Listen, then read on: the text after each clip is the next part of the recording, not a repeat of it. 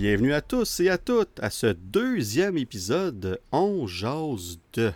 Après un mois de break, après le premier épisode, il fallait déjà un break après un épisode, ça a l'air. Ça a été un mois de juin assez, euh, intense, mais euh, on est de retour en juillet. Même si l'épisode va techniquement apparaître au mois d'août, le 1er août, ça reste l'épisode du mois de juillet.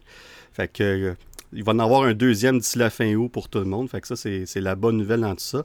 Mais avant que j'aille dans les détails, je vais vous présenter un, un revenant sur le podcast. Et d'ailleurs, un invité qui va être maintenant régulier sur notre show On Jase de. Je parle bien ici de M. Jonathan Roy. Comment ça va, mon Joe? Ça va très bien, mon Dan. By the way, on est le 1er août aujourd'hui. Donc, ça va sortir le 2 août. T'as dit le 1er août. À moi, tu sors ça à, soir, là, je sais pas. J'ai encore espoir de le sortir avant minuit, mais... Ok, parfait. Ok, mon Dieu, t'es efficace, toi. Ah, moi, ça n'y pas que la POC, moi, là. Mais, mais, mais oui, euh, c'est bon que t'en parles. Ça se pourrait qu'il sorte le 2 août. Mais peu importe, un ou deux, ça va être l'épisode du mois de juillet, même si on les appelle pas comme ça. ça reste que ça va être l'épisode de ce mois-là, puis on va avoir un un deuxième épisode qui va euh, focuser sur la, franchise de Jurassic Park, Jurassic World, euh, d'ici la fin. Parfait. Ouais, fait que... J'espère que tes, euh, tes, auditeurs ont aimé le premier épisode de, Dexter, qui était vraiment le fun à faire. Moi, je, je, nous, je nous réécoute toujours, mais j'ai vraiment trouvé ça plaisant de parler de Dexter en, en, profondeur, vraiment. Non, puis même, moi aussi, ben, j'ai pas vraiment le choix de nous réécouter. j'ai du montage à faire. mais, mais une fois que le montage est fini, j'aime ça nous réécouter au moins une fois quand même pour euh, toutes sortes de raisons, mais euh, c'est le même qu'on s'améliore. On regarde qu'est-ce qui a fonctionné puis, puis un peu moins, mais j'ai adoré notre épisode de Dexter aussi.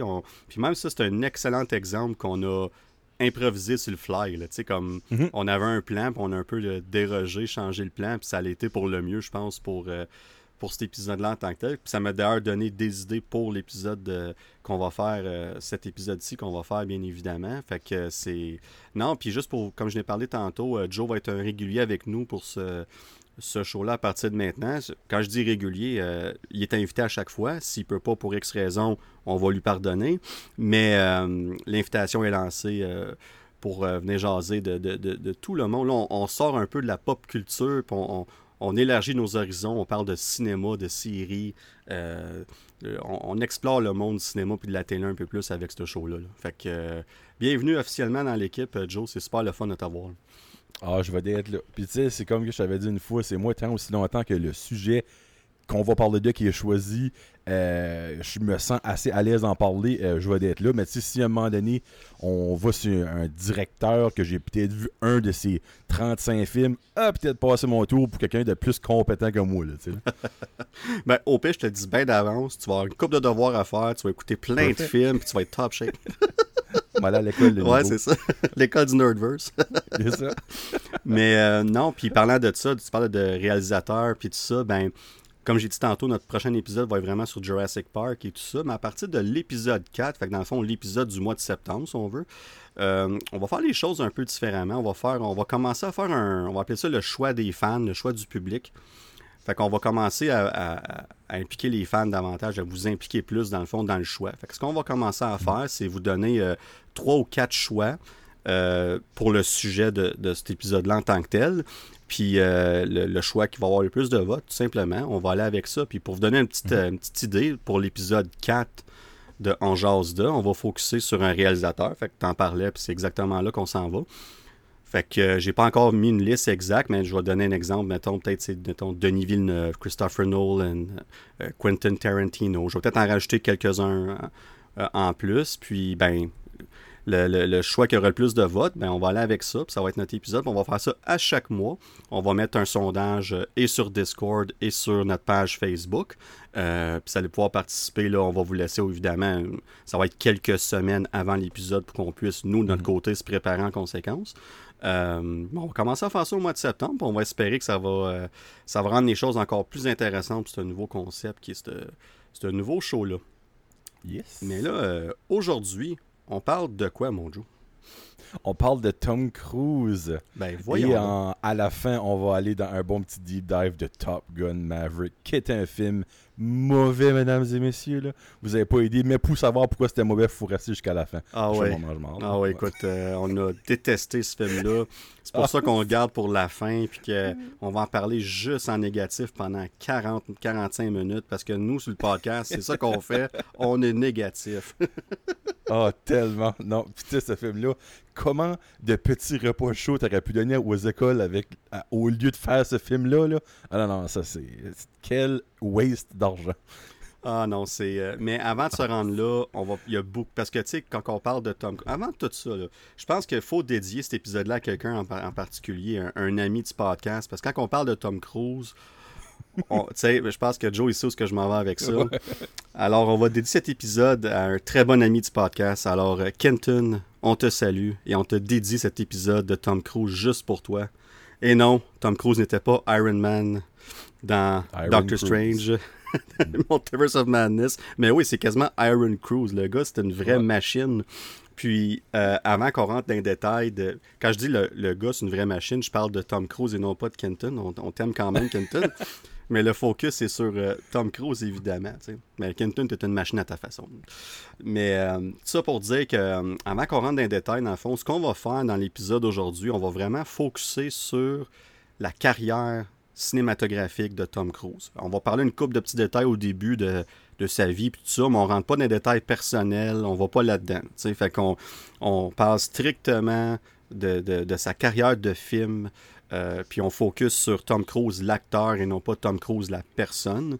Euh, Fait que, parce que sinon, il y a d'autres sujets qu'on irait, puis c'est, c'est- on n'est pas là, Ouais. on n'est pas là pour ça. là. On parle vraiment de, parce que nous, avant tout, on est des fans de Tom Cruise. L'acteur, je pense que je parle pour toi, Joe, mais tu peux aussi ajouter à ça. Mais comme on. on- moi, personnellement, je, c'est un gars que j'ai suivi sa carrière depuis le début. Sa carrière a commencé l'année que je suis né. Euh, Ben, je dirais l'année avant que je suis né. Fait que ses premiers films, je les ai vus sur le tard, si on veut. Mhm. Puis même dans ce temps-là, c'était pas nécessairement le genre de film que moi j'écoutais à 6, 7, 8 ans. C'est des films que Ben j'ai non. découverts plus tard. Euh, fait que vraiment, la carrière de Tom Cruise, c'est une carrière en deux temps, si on veut. Puis on va en reparler un peu plus tard. Mais vraiment, il y a- la- sa première moitié de carrière focusait sur un- quelques styles de films en particulier. Puis sa deuxième moitié de carrière, je pense que c'est là qu'il a été chercher énormément de fans avec ses films plus Hollywood, action, puis, puis les blockbusters, si on veut. Là. Mhm. Puis, euh, fait que dans le fond, avant qu'on rentre dans, le- dans le vif du sujet, mon Joe, on va faire un petit background de Tom Cruise. On va enlever tout de suite les détails du chemin. Comme ça, après ça, on va dans les conversations, puis on va aller, on va jaser de ce qu'on. On va faire ce qu'on aime faire. On va jaser de Tom Cruise et de ses films. Alors, notre cher Tom Cruise est né le 3 juillet 1962. C'est lui, a un beau 60 ans euh, aujourd'hui. Euh, il a de l'air de 40. Fait que. euh, C'est pas lui. je pense qu'il y a ses trucs à lui. Puis même, je dis ça, c'est même pas la magie du cinéma. Quand tu le vois en entrevue, il a tellement de l'air en bonne shape, ce gars-là. C'est, c'est incroyable. Fait qu'on est tous jaloux, Tom, mais c'est correct. On t'apprécie au point de faire un épisode sur toi. Euh, un petit détail que moi, je savais pas, puis je sais pas pour toi, Joe, mais il, il a été diagnostiqué de dyslexie à l'âge de 7 ans. Mhm. Puis euh, c'est quelque chose qui a été, veux, veux pas, un peu dans. Pas dans le chemin pour lui, mais qui était un problème, veux pas. C'est, pas évident aller à l'école avec cette, avec cette maladie-là. Euh, puis, dans le fond, il a vécu avec ça. Puis, pour des raisons qu'on va mettre de côté, il aurait, il aurait réussi à s'en départir de cette maladie-là. Ben, ça, on va laisser ça pour un autre podcast sur le comment il a fait ça. Euh, ça, ça rentre du côté personnel, là, tu sais, dans ses croyances et tout ça. On va dire ça comme ça. Ok. ouais, c'est ça. Euh, à l'âge de 10 ans, il aurait supposément acheté sa première moto. Euh, elle n'a pas duré. Il l'a crashé pas longtemps après, ça a l'air. Moi, ça me fascine qu'un enfant de 10 ans peut acheter une moto puis il peut crasher. Euh, je, je juge pas les parents. Ben, moi, c'était ma première question parce que quand j'ai vu ça, je me dit, bah, il a fait un typo. Là. Clairement, c'est pas le bon âge. Puis là, après ça, j'ai comme fait un petit peu de recherche. Comme, Christy, il, avait vraiment 10 ans. Là. Ben, moi, mon petit garçon, il vient d'avoir 8 ans, mais il est loin d'avoir une moto, là, on s'entend. Puis surtout le fait de l'avoir. c'est un petit peu ironique parce que tout le monde a presque venu, euh, vu ça venir à 100 000 à l'heure, qu'il a crashé.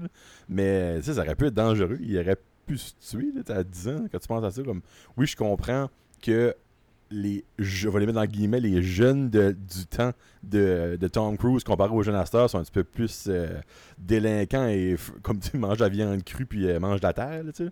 Mais euh, à 10 ans, c'est jeune. C'est vraiment jeune pour avoir une moto, là. Ouais, ben c'est ça. Puis je pense que ça me donne une idée de. Tu sais, aujourd'hui, on le voit faire ses cascades pour toutes sortes de films, puis tout ça. Je pense que Tom Cruise, le, le casse-cou, si on veut, ça, ça, ça, date de longtemps. Puis c'est une des choses mm-hmm. qu'on voit, qu'on est comme, OK, ça nous surprend pas tant que ça, finalement.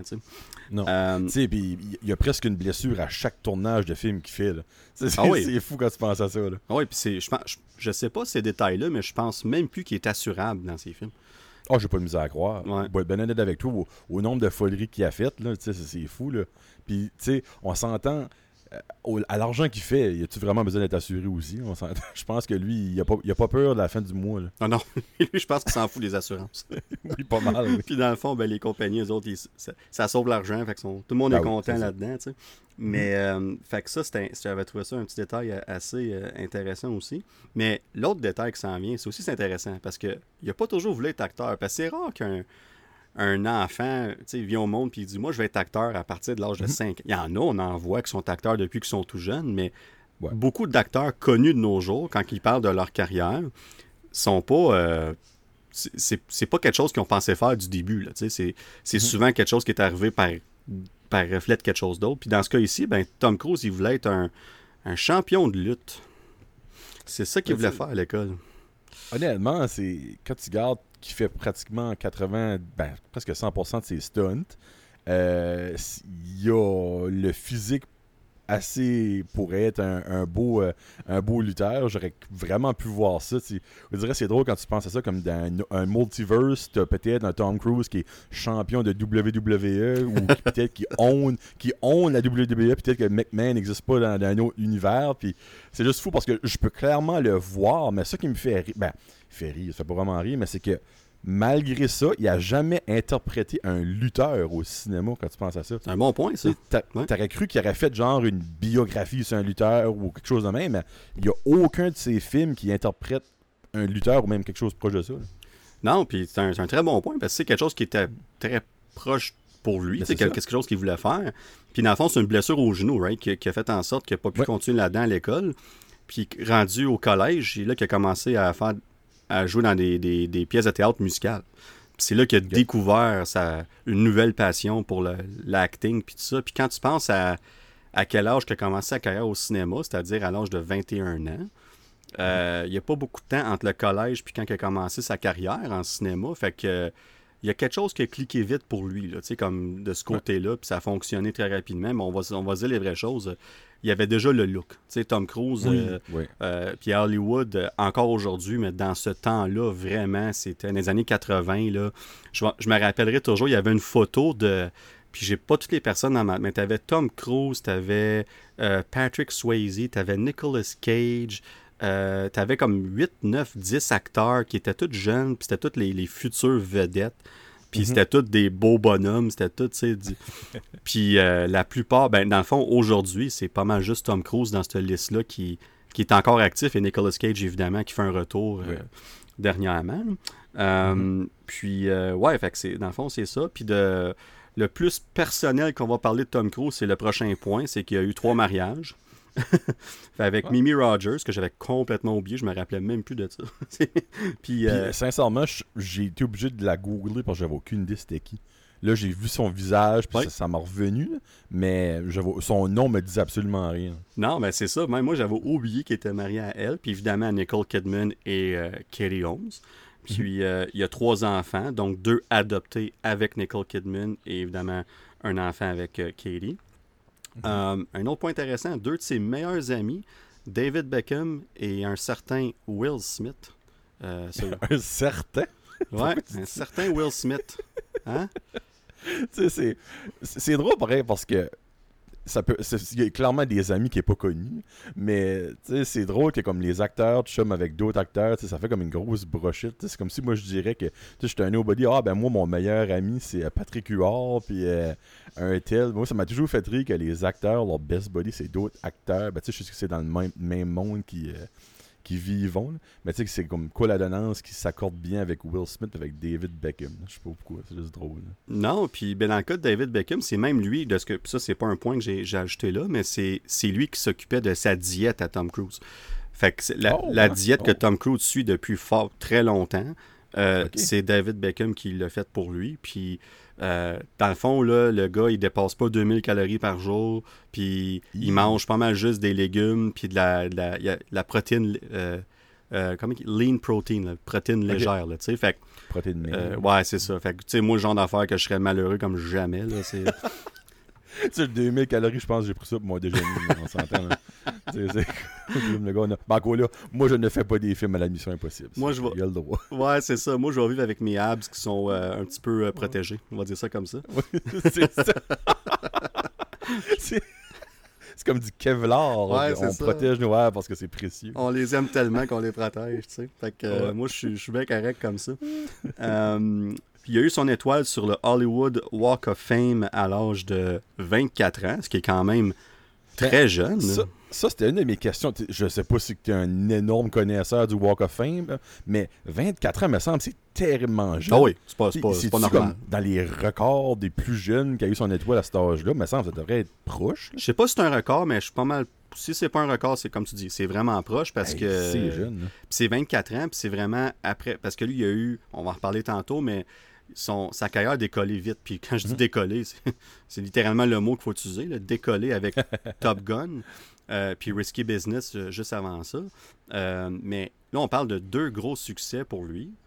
Mhm. C'est après deux succès comme ça, même s'il y a eu quelques autres films avant, ça reste que c'est deux succès national et international qui ont fait Mhm. en sorte que son étoile sur le Walk of Fame. Fait que ça, moi, je pense que je sais pas comment que le, le système fonctionne pour qui que son étoile puis quand, mais pour moi, Ouais. ça, de, comme, comment que moi je l'ai je l'ai perçu, c'est que on avait confiance que ce gars-là aurait une carrière assez euh, spéciale, puis on était de l'avant, puis on lui a mis tout de suite son étoile dans le fond, tout simplement. C'est vrai parce que ça, ça aurait pu, ben, je vais pas dire mal tourner, là, mais il aurait pu, après ça, tomber dans l'enfer de la drogue, faire plus aucun film après Top Gun, puis whatever, puis là, tout le monde est comme, là, euh, il a à moitié rien fait, l'esprit ce gars-là, il est rendu à 44 ans, puis en sais, je sais pas.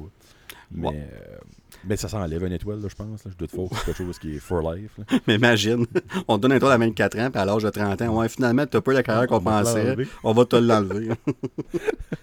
Ça, ça, ça ferait mal, par exemple. Autant un bel honneur que c'est d'avoir ça jeune de même, de te la faire enlever après le i. tu sais, genre, il a fait Top Gun, puis après ça, il aurait fait de momie, genre.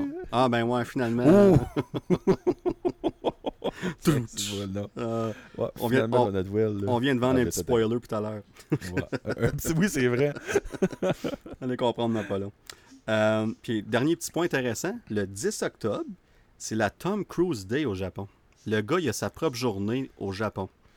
Ils sont spéciaux, hein, comme les, ben, je vais pas dire les Japonais, mais les Asi- les Asiatiques en général, comme le Stardom par là-bas, c'est- un autre ball game de Ah oui, ah oui, c'est. C'est fou, là. Ouais. Puis la raison est simple, comme tu viens de le dire un peu, c'est que Tom Cruise, il a eu cet euh, honneur-là parce que c'est l'acteur d'Hollywood qui était le plus souvent au Japon dans sa vie, dans sa carrière. Euh, pas nécessairement pour tourner des films, juste que il aime ce coin de pays-là, puis il est allé souvent là pour, oui, faire la promotion de films, mais aussi pour ses voyages personnels, de ce que j'ai compris. Puis euh, ça, ça y a amené cet honneur-là. Fait que, ben, good for him. Tom Cruise Day, le 10 Ben oui. octobre, tout le monde. Fait que, euh, ben, sur ça, euh, mon cher Joe, on, on enlève ça de côté, puis là, on rentre dans le vif du sujet. Là, on va commencer à Ouais, ben, jaser. Ah ouais, là, on y va, là. Puis, euh, d'ailleurs, pour ceux qui se demandent, on, on a un troisième, euh, on a un troisième euh, invité sur le podcast, et je vous dis bien, c'est l'oiseau de Joe. Et puis, je m'excuse. D'habitude, là, il- ah, si vous l'entendez, je m'excuse pour vrai. Moi, je- je souhaite que Danick va pouvoir éditer ça out, parce que sinon, vous allez arrêter d'écouter, ça fait 5 minutes. Ah non, c'est du live, c'est parfait. Les oiseaux, euh, ça fait partie du live. Moi, je trouve ça, Ouais. je trouve ça drôle parce qu'à un moment donné, il y a- la raison pourquoi je dis ça, c'est que tantôt, je pense qu'il a dit quelque chose. ou En tout cas, a- ça, ça a sonné comme s'il y avait. Il a, fait un cri, puis je suis comme Ah, il vient-tu de rajouter son grain de sel dans ce qu'on vient de dire? Il aime pas Tom Cruise. Ouais, non, lui, il l'aime pas, c'est ça. Hâte de voir ce qu'il pense de Top Gun Maverick. Lui, Euh, il aurait aimé un, un jazz de Tweety Bird, je pense. Ah, super. Mais euh, non, fait que c'est ça. Euh, on va aller dans la filmographie de Tom Cruise, mon cher Joe. Puis comment qu'on va faire ça? On- dans le fond, ce qu'on va faire, ben, avant qu'on avant qu'on aille là, on va parler de sa filmographie en général, comme les accomplissements, si on veut, de Tom Cruise euh, au niveau d'Hollywood. Puis après ça, quand on va rentrer dans le vif du sujet dans les films, on va vous expliquer euh, notre approche, comment est-ce qu'on va faire toute cette euh, belle conversation-là. Mhm. Euh, dans le fond, la carrière de Tom Cruise, c'est euh, c'est 44 films au total qui a rapporté presque 11 milliards au box-office international. Puis je dis presque parce qu'avec Top Gun Maverick, euh, ça, ça l'inclut Top Gun Maverick en passant, mais euh, euh, s'il continue à faire, parce qu'il fait encore de l'argent ce film-là, là. ça fait deux mois qu'il est sorti, ben plus de deux mois maintenant, Pas croyable. puis il fait croyable. encore de l'argent, c'est incroyable. Fait que, Moi, on n'a on- vraiment rien à faire après la COVID, c'est fou. ben, ça, puis je pense que c'est vraiment le premier film qui va chercher une audience différente des films de Marvel puis DC. Tu sais, les, les seuls films qui ont ramené beaucoup de monde au cinéma depuis la pandémie, c'est les films de Marvel puis tout ça, de super-héros en général. Euh, puis le Top Gun. Morbius. Ouais, puis Morbius. À chaque fois, faut que je fasse une joke sur Morbius, ça va être comme mon running gag. là. Il y a Shush Kebab là, la, semaine passée, mais moi, ça va être Morbius. Ah, puis le pire, c'est qu'il. Chuch kebab. On te salue, mon Dan. Mais euh, non, puis euh, Morbius, euh, écoute, il était tellement populaire qu'il est ressorti une deuxième fois à la demande du public. C'est assez incroyable. Ben oui, oui. C'est incroyable. Le monde a voulu chier dessus une deuxième fois, moi, c'est le même que je vois Hey, quel, Oh quel- en tout cas, ça, ça pourrait être un sujet en soi. Juste le, le Sony Universe de Marvel pourrait être un sujet, le- un prochain épisode. Mais lui, il serait pas mal plus négatif que positif, mais en tout cas. Un peu, oui. Euh, puis, euh, ouais, fait que dans le fond, quasiment 11 milliards au box-office. Si c'est pas franchi avec Top Gun Maverick, ça va être très certainement franchi avec le prochain euh, Mission Impossible qui sort Ben, l'année prochaine. Avant que tu, tu passes comme à- Parce que là, on va parler de son premier film, ses premiers succès, peut-être pas total. Euh, ben, tu vois, il y a 44 films présentement avec 11 milliards de box-office, mais il y a. je- si je me fie à IMDb, là, ça se peut, il y a d'autres choses en train de travailler, là, mais il y a présentement 4 films qui est soit en production, pré-production, patati. Tu as Mission Impossible, Dead Reckoning Part 1 et 2. On a la suite de euh, Edge of Tomorrow, si ça va s'appeler Oui. Live, Die, Repeat and Repeat. Puis aussi, un projet que moi m'intrigue beaucoup, un projet avec SpaceX. Donc, ce serait le premier film filmé entièrement dans l'espace. Ah oui, puis il voulait faire quelque chose. Il voulait aller lui-même, c'est ça, faire sa propre Oui, cascade dans oui. l'espace. On, on disait ça en Uh-huh. joke, le 10 ans, puis il va peut-être le faire. Incroyable. Donc, c'est quatre projets qui vont clairement lui faire passer le 1 milliard, puis tout de même se rendre à 12 milliards. Parce que Mission Impossible, euh, part 1 et 2, euh, je pense que ça va torcher ces deux films-là. là. Ben, juste le teaser qui est sorti un an d'avance. Euh. Incroyable. là. C'est. Mhm. Euh, On dirait qu'il se surpasse à chaque fois. Puis c'est une des franchises que c'est pas mal quasiment de meilleur en meilleur plus Oui. que ça avance. Mhm. sais, Comme surtout si on parle des 3-4 derniers, c'est ils ont trouvé leur, euh, leur élan, si on veut, avec cette franchise-là. Puis, puis là, j'aime aussi, on, on en parle là, on va en reparler tantôt, mais juste une petite euh, parenthèse vite fait. J'aime que on, a- on, on nous a dit que c'était la finale. Euh, Mission Impossible 7 et 8, c'est fini après. Puis Ouais. ça donne un. On, on se demande pas si ça va être trop étiré à la Fast and Furious, entre autres, puis tout ça, tu sais, on, on le sait, là. C'est comme, non, juste, on va partir en grand. On va, on va finir ça, c'est un boom, puis ça va finir de même. Puis on est conscient que Tom Cruise, il a bien, avoir, il a bien beau avoir l'air jeune, mais à un moment donné, le corps suivra pas le look.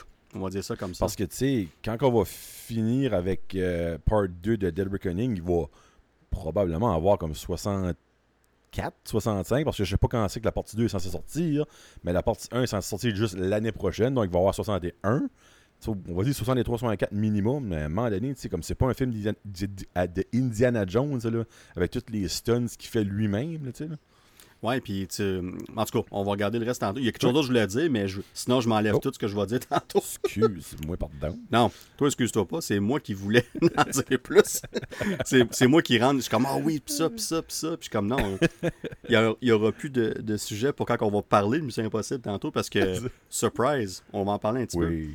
Euh, puis comme tu disais, dans le fond, c'est intéressant ton point que qu'est-ce qui s'en vient aussi, parce que on a beau parler de qu'est-ce qui a sorti, mais qu'est-ce qui s'en vient, c'était vraiment un point intéressant. Puis si on revient en arrière, son premier film, c'est An Endless Love, que j'ai pas vu. Euh, Moi non plus. En 1981, puis c'était juste un... Il y avait un petit rôle, ben, en tout cas, il avait- n'était pas le rôle principal dans ce film-là. Euh, son premier rôle principal, on- je pense qu'on est tous conscients, mais c'est Risky Business en 1983. Puis son premier succès international, évidemment, on a parlé tantôt avec l'étoile d'Hollywood, c'est Top Gun. Puis, euh, puis bizarrement, honnêtement, il a fallu que je relis mes notes, puis que je, un peu comme toi, que je, fasse d'autres recherches pour m'assurer que c'était bien ça qui était dit. Mais le premier film de Tom Cruise à avoir frappé le 1 milliard au box-office international, c'est Top Gun Maverick. Ça vient juste d'arriver. Avait- Il n'y avait jamais un film d'un milliard, Tom Cruise je suis pas surpris non plus. On s'entend, hey, un milliard, c'est de l'argent. Puis aussi, les films, les gros films que lui a eu, c'est plus niché. Moi, exemple, ma femme, Mission Impossible, c'est pas son style de film, mais Top Gun, elle a déjà écouté Top Gun. C'est- comme. oui, il y a Mission Impossible que- aurait pu, honnêtement, aller dans le milliard, mais c'est quand même. Si t'aimes pas les films d'action, euh, ça quand même vraiment pas. Puis Top Gun, dans le temps, euh, c'était vraiment populaire, mais tu sais, c'était-tu populaire au point de dire que ça va reach un milliard, tu sais, comme planétaire, je suis pas prêt à dire. Donc, je suis pas surpris que c'est son seul, mais je crois qu'il y en a quand même eu des très hauts, mais qui n'ont pas atteint le Ouais. 1 milliard, mais quand même très haut, là. Je faudrait que je regarde c'est quoi son plus proche. Ça, ça doit être un des films de Mission Impossible. Puis malgré que je pense que War of the Worlds il avait fait beaucoup d'argent au box-office. Oui, oui. Euh, je dirais que un- ça aurait peut-être été lui qui aurait été le plus proche. là, parce que ce film-là, on va en reparler tantôt, mais autant que c'est un film un plus dramatique, euh, on parle plus du côté humain que côté blockbuster. Ça a été vendu comme un film de blockbuster dans la, les publicités, puis le marketing, puis tout ça. Fait que c'était. Je, je voudrais que je regarde, mais je ben, serais pas surpris que ce soit lui. J'ai j'ai tes réponses, si tu veux. Donc, Ben, euh, le top 10 de Tom Cruise, highest grossing movie. En 10, on a Mission Impossible 3 avec 398 500 000. Euh, The Mummy est 9 avec 409 millions. The Last Samurai 8 avec 454 millions. Mission Impossible 1, 7e avec 457 Wow. millions. Mission Impossible 2, 6e avec 546 millions. War of the World 5e avec 603 millions. Ok. Euh, Mission Impossible Rogue Nation 4e avec 682 millions. Mission Impossible Ghost Protocol en troisième avec 694 millions. Et en deuxième, c'est Mission Impossible Fallout avec 791 millions, donc presque 800 millions. Puis Top Gun Maverick, qui est le, le numéro 1, il est rendu à 1,1 milliard 280 euh, millions. Fait qu'il va peut-être frapper le Ah. 1,3 milliard probablement. C'est Ouais. incroyable. Ben, C'est fou. Ouais. c'est, mais ce film-là, on va en reparler en masse tantôt, mais il mérite amplement tout, tout.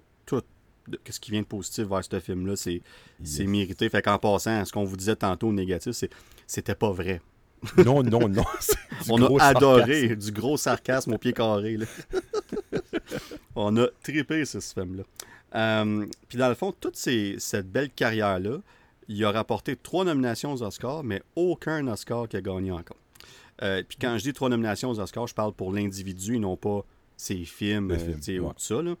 Fait qu'il était nominé euh, comme meilleur, acteur de soutien euh, pour Magnolia en 2000. Puis pour meilleur acteur, il y a eu deux nominations, donc une pour Born on the 4th of July en 90 et l'autre pour Jerry Maguire euh, pour les Oscars en 97.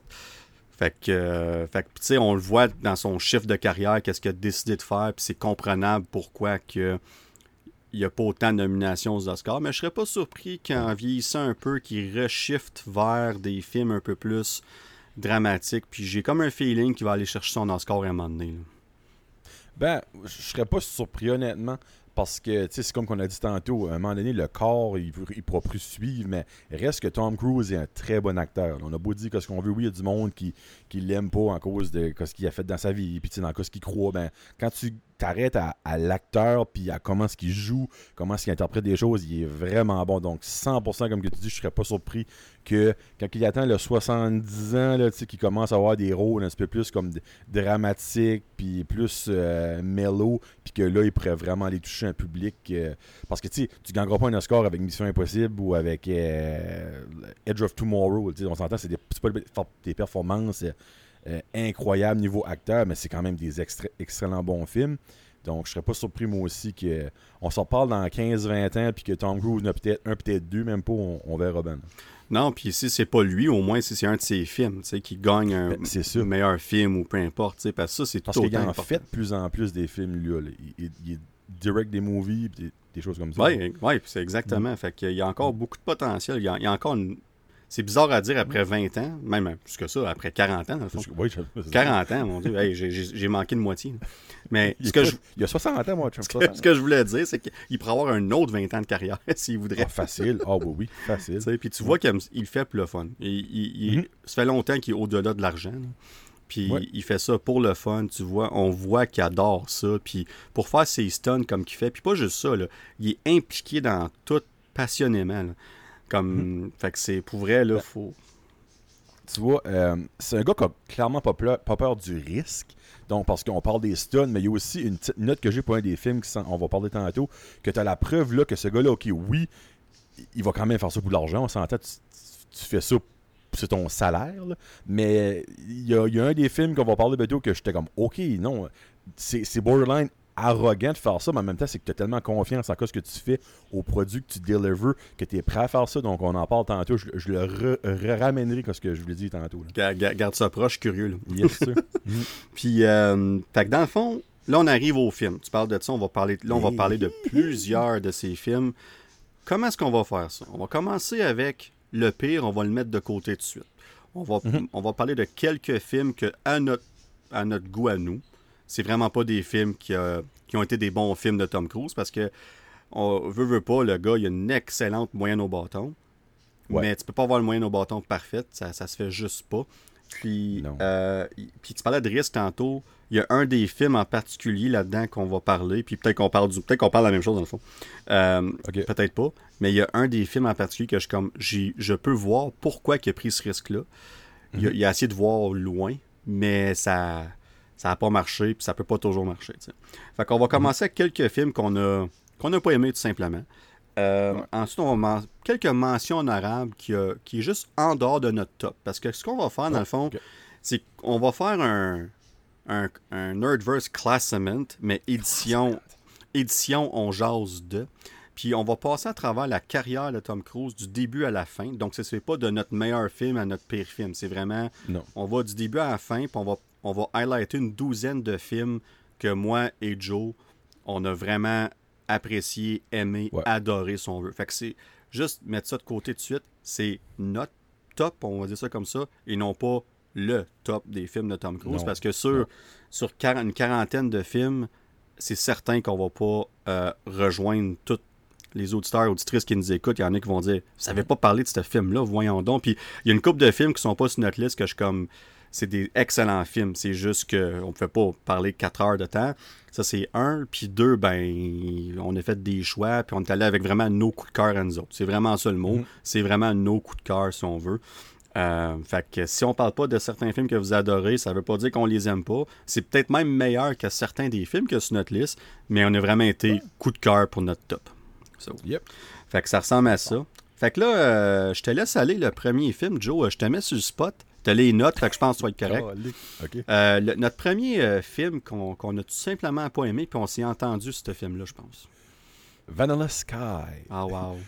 Hey, sérieusement, si vous êtes une, une, parce que je, de fois qu'il y en a deux, euh, une des personnes qui a aimé ce film-là, euh, expliquez-moi, moi je n'ai pas compris. C'est, à ma mémoire, le seul film que je suis parti du cinéma. Euh, comme c'était un point, j'étais comme, ben regarde, le film, est, je crois, il est comme au-dessus de 2h10. Bon, il est Euh, long quand même. Oh, oui. Aucun sens, comment mauvais, plate, pas de contenu que ce film-là était. Euh, Vanilla Sky, que je ne comprends pas. C'est comme tu te dis, tu peux pas avoir une moyenne au, au bat parfaite, là, mais je comprends pas que Tom Cruise. Puis, tu sais, il y a quand même il y a Cameron Diaz là-dedans, puis il y a, c'est quoi, euh, les. Ah, mais Penelope Cruz. Oui, Penelope Cruz, exactement. oui, oui. Des acteurs et actrices de renom. Oui, Kurt Russell aussi, Jésus Marie, j'ai oublié. Tu sais, tu- te dis comme, les autres, ils ont lu le script, puis ils se sont dit, ça là, ça va être bon. Je peux pas comprendre, je ne peux pas comprendre encore à ce jour. Puis pour faire notre, notre euh, on jase là, j'ai j'ai comme relu un petit peu là-dessus, puis en lisant le synopsis, je suis comme, ah oui, je me souviens de ça, puis ça. Puis je suis comme, je peux pas comprendre où ce qui s'enlignait avec ça, dans quel monde que c'était censé être bon. Mais en tout cas, pour moi, c'est le pire et de loin film de Tom Cruise. C'est mon numéro un. là. Non, absolument. Puis on s'est entendu là-dessus. Euh, je comprends ce qu'ils ont voulu essayer de faire. Ils ont voulu sortir le think outside the box, comme qu'on dit. Hey, solide. là. Euh, mais encore là, ce genre de film-là, ça pourrait être un des films préférés de Tom Cruise à bien du monde. Puis Ah oui, on, ouais. on respecterait ça, on respecte ça à 100%, mais de- je, suis- je suis comme euh, Joe là-dessus, je suis comme toi là-dessus. Euh, moi, j'ai écouté ce film-là, puis je l'ai fini, mais j'ai jamais embarqué. J'ai jamais embarqué, puis, Ah, puis peut-être parce que ça fait longtemps quand même. Faudrait peut-être qu'à un moment donné, je le, je le réessaye, puis peut-être, mais j'ai aucunement le goût de le réessayer. C'est Ben, ça sais, on sait pas. Peut-être que ça a bien vieilli, mais c'est qu'on a tellement pas eu une bonne première expérience qu'on ne veut même pas essayer de voir si ça a bien vieilli ou pas. Non, puis à un moment donné, on, le, le temps, notre temps, il est précieux. Hein? Les vies de famille, les a ça. travail, tout ça. Fait qu'à un moment donné, on, on- si on est pour revisiter un film comme ça, on va faire sûr que ça. on- faut qu'on ait le goût, tu sais, si on veut. Mhm. Ouais. Fait qu'on s'entend sur celui-là. Le prochain, ben, ça en a un autre que. hum, encore là, que je parle avec du monde, puis qui ont trouvé ça entertaining. Mais moi, je- moi, ça, ça a juste pas comme. C'était le genre de. Puis là, on parle ici de Night and Day avec justement encore une fois Cameron Diaz. Euh. Bon, on peut clairement dire que le mix Cruise Diaz ne fonctionne pas. Ils ont deux Ouais. films ensemble, les deux ils sont pas bons. Ben, tu sais, selon nous, là, encore là, Ouais. comme moi, ma femme, elle, elle a enjoyé Night and Day. Euh, tu sais, mais tu sais, c'est- sans.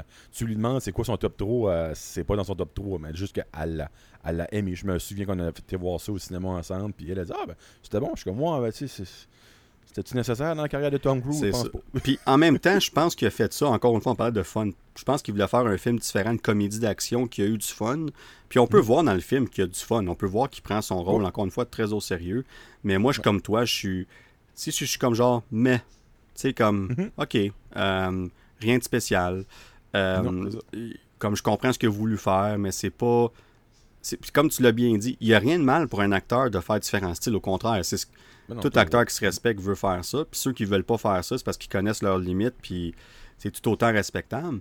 Mais dans un cas comme ça, j'ai rien contre ça. C'est juste que moi, ce film-là m'a pas. euh, Il y, a, il y a plein de comédies d'action que j'ai trippé dans ma vie. là. Mais celle-là, Oui, euh, celle-là est oui. pas là. Elle pas sur Non, il n'a pas passé à l'histoire. Puis, tu sais, ça aurait pu être incroyablement entertaining, vraiment bon. Tu sais, c'est- pas en cause que on nous autres, on l'a pas aimé, qu'il y a une personne qui peut pas l'aimer, mais c'est sûr que quand tu gardes l'ensemble de la carrière de Tom Cruise, comme moi, ces films-là, les deux en particulier, Vanilla Sky, puis ça, m'ont papé tout de suite. C'était même pas comme Ah, moi, c'était pas pis. Non, c'était comme Ok, bon, moi, j'ai pas tribé, puis ces deux-là vont. Le troisième, on va parler. euh, moi, je connais du monde personnellement qui ont aimé ça. Euh, moi, c'était juste, j'ai pas détesté ça, mais vraiment, je m'attendais à plus. Et je- surtout, ben, on va parler de Mommy. Je sais pas si ça avait fini avec Night and Day, je pense. que Oh oui, on peut passer à Euh, De Mommy tout de suite. ouais. De Mommy, dans le fond, qui était le début de quelque chose que Tom Cruise voyait peut-être de, de grand, puis pas que Tom Cruise, le monde qui a mis de l'argent là-dedans, là. le Dark Universe, là. Euh, qui était le premier film de ce qui était censé devenir euh, ben, un genre de MCU, mais de, Ah oui. de, loup-garou, de Frankenstein, de Invisible Man, des choses comme ça. là. Le Mon- Dark Euh, Universe, le Monsters Universe. là. C'était Monsters Universe. Ouais, c'est ouais. Euh, c'est ça floppé. Moi, je pense vraiment que, que ça floppé. J'avais des airs de Mission Impossible, mais à la horreur, tu sais, a un moment donné, comme dans chaque film de Mission Impossible, Tom Cruise va courir, puis euh, shit show is going down en arrière de lui. C'est exactement ce que je veux dire. Ben, dans ça, il y avait ça. on dirait, Il y avait des moments, j'étais comme Ah, pourquoi est-ce que tu mets ça là-dedans? Tout le monde sait que t'es es, bon pour ça, t'es le Hunt, là, puis tout ça, mais en même temps, la méchante, comme euh, au bout de la ligne, moi, j'ai pas trippé là-dessus, j'ai pas trippé sur l'angle qu'ils ont pris. Euh, puis je trouve ça un peu plate parce que le Monster Universe slash Dark Universe, dépendamment comment est-ce que tu veux l'appeler, euh, aurait pu vraiment être bon parce que moi, personnellement, le deuxième film et dernier film qui a sorti de ce qui était censé être un super univers, The Invisible Man, en 2020, euh, moi, j'ai vraiment aimé ça.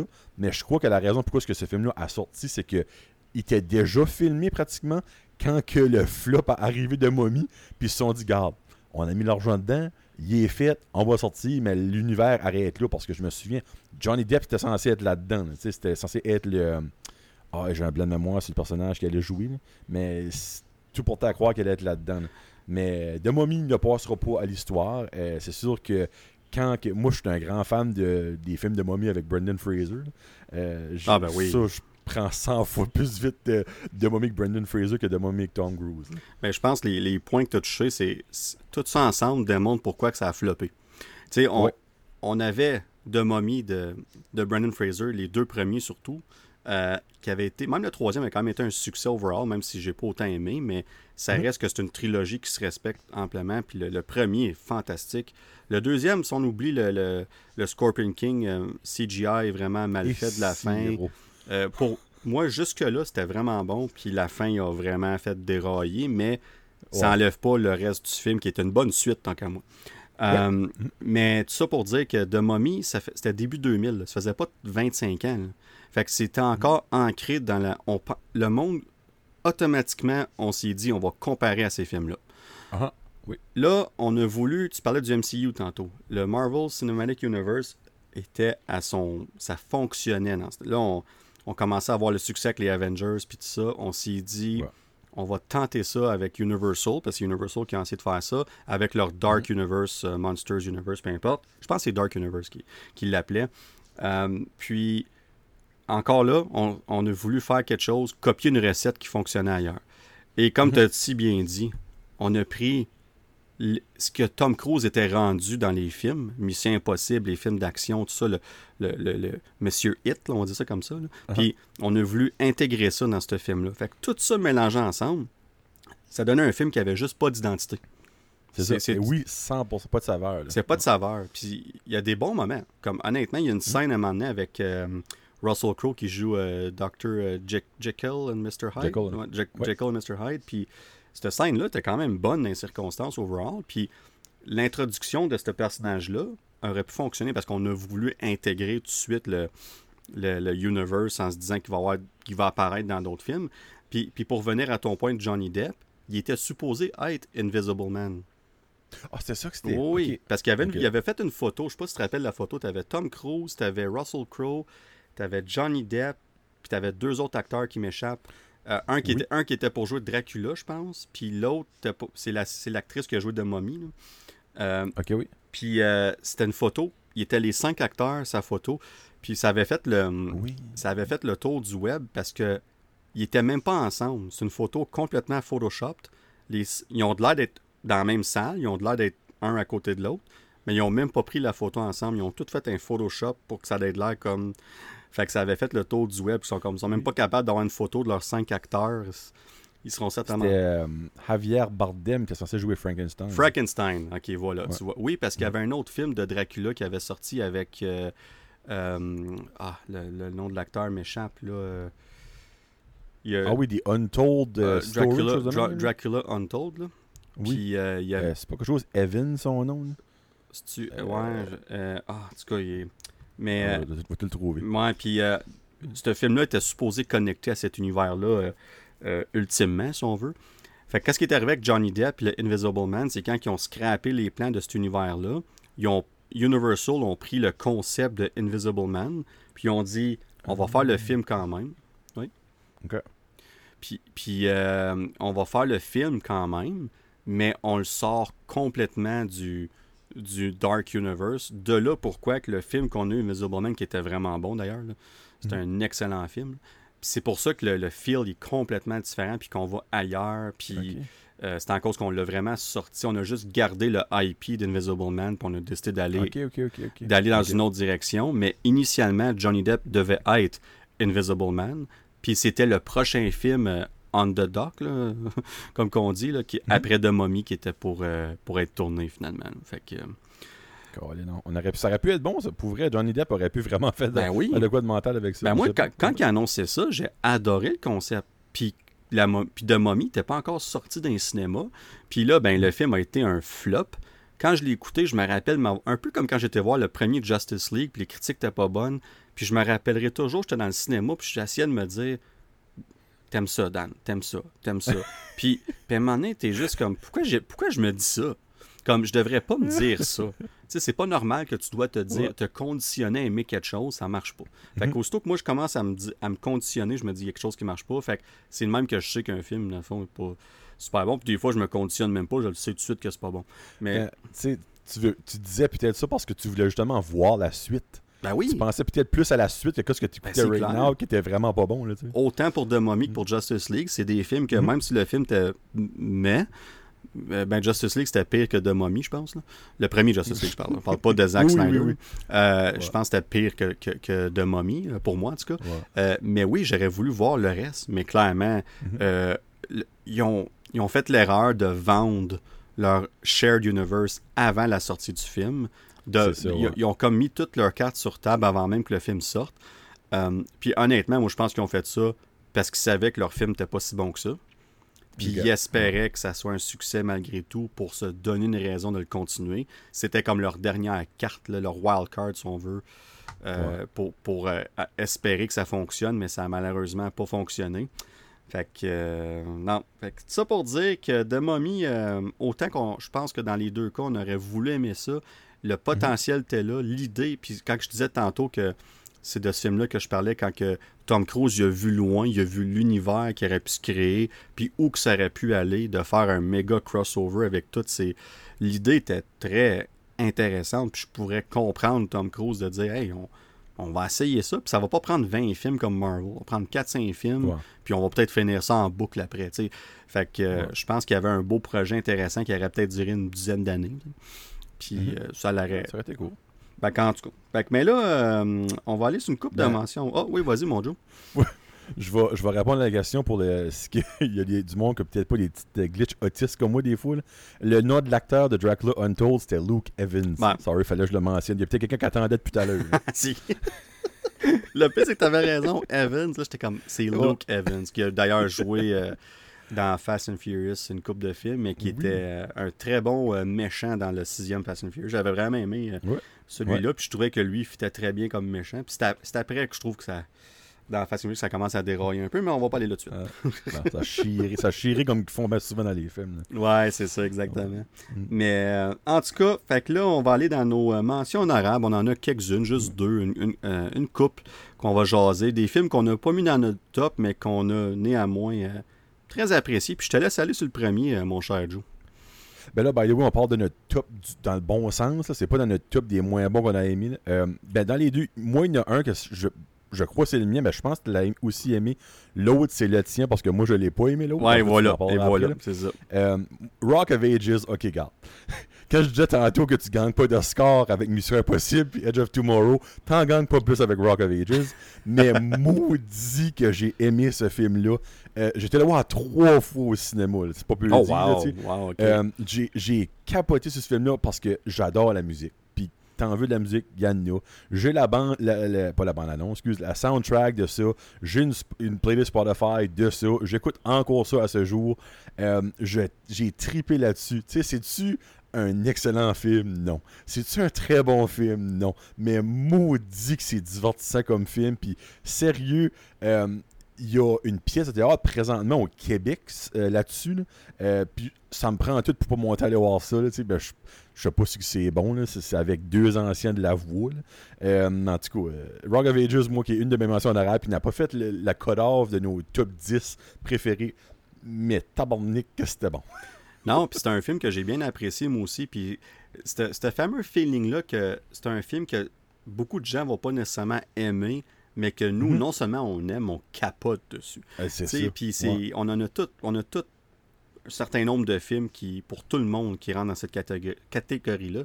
Et la misère à dire ce mot-là aujourd'hui. Catégorie. ca- catégorie. Euh, mais euh, non, je suis d'accord avec toi. C'est un film que moi aussi j'ai vraiment apprécié, qui était le fun, qui était très différent. Puis tu sais, Tom Cruise, il a un rôle plus limité dans, dans cette dans ce film-là, mais il y a tellement d'acteurs. Puis c'est. Oh, freak. Moi, je me rappelle d'avoir vu cette bande-annonce-là au cinéma.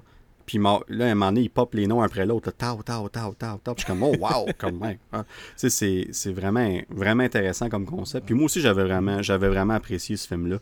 Euh, mais l'autre film, puis c'est drôle parce que quand j'ai demandé à Joe, envoie-moi tes meilleurs puis tes pires, il y a un film qui était dans mes meilleurs, qui était dans ses pires. Tout le reste, on s'entendait pas à peu près, tu sais, comme il y avait une coupe de films qui étaient pas là ou pas là, mais là, ça, c'est le seul film qui était dans ses pires puis qui était dans les miens. Puis tu parlais de films que des gens aiment pas puis que toi t'adores, mais moi, c'est ce film-là pour de Tom Mais Cruise. je vais te laisser te vanter, puis moi je vais expliquer pourquoi moi c'est là-dedans. Ce n'est pas, c'est pas Tom Cruise qui fait que j'ai pas aimé le film. Je vais expliquer après pourquoi que j'ai pas aimé le film. Ben, ben, non, c'est bien correct. Puis je comprends pourquoi que. C'est pour ça que je ne voulais pas le mettre dans notre top ultimement. Puis j'étais comme, je, comprends pourquoi. Puis même des fois, on parle ici de Valkyrie. Euh, puis euh, moi, ce film-là, j'en parlais d'ailleurs il y a quelques semaines passées. J'étais au chalet avec euh, la famille. Puis on, on, est tous, comme moi, mon frère, mon beau-père, on est tous des maniaques d'histoire. On adore le côté.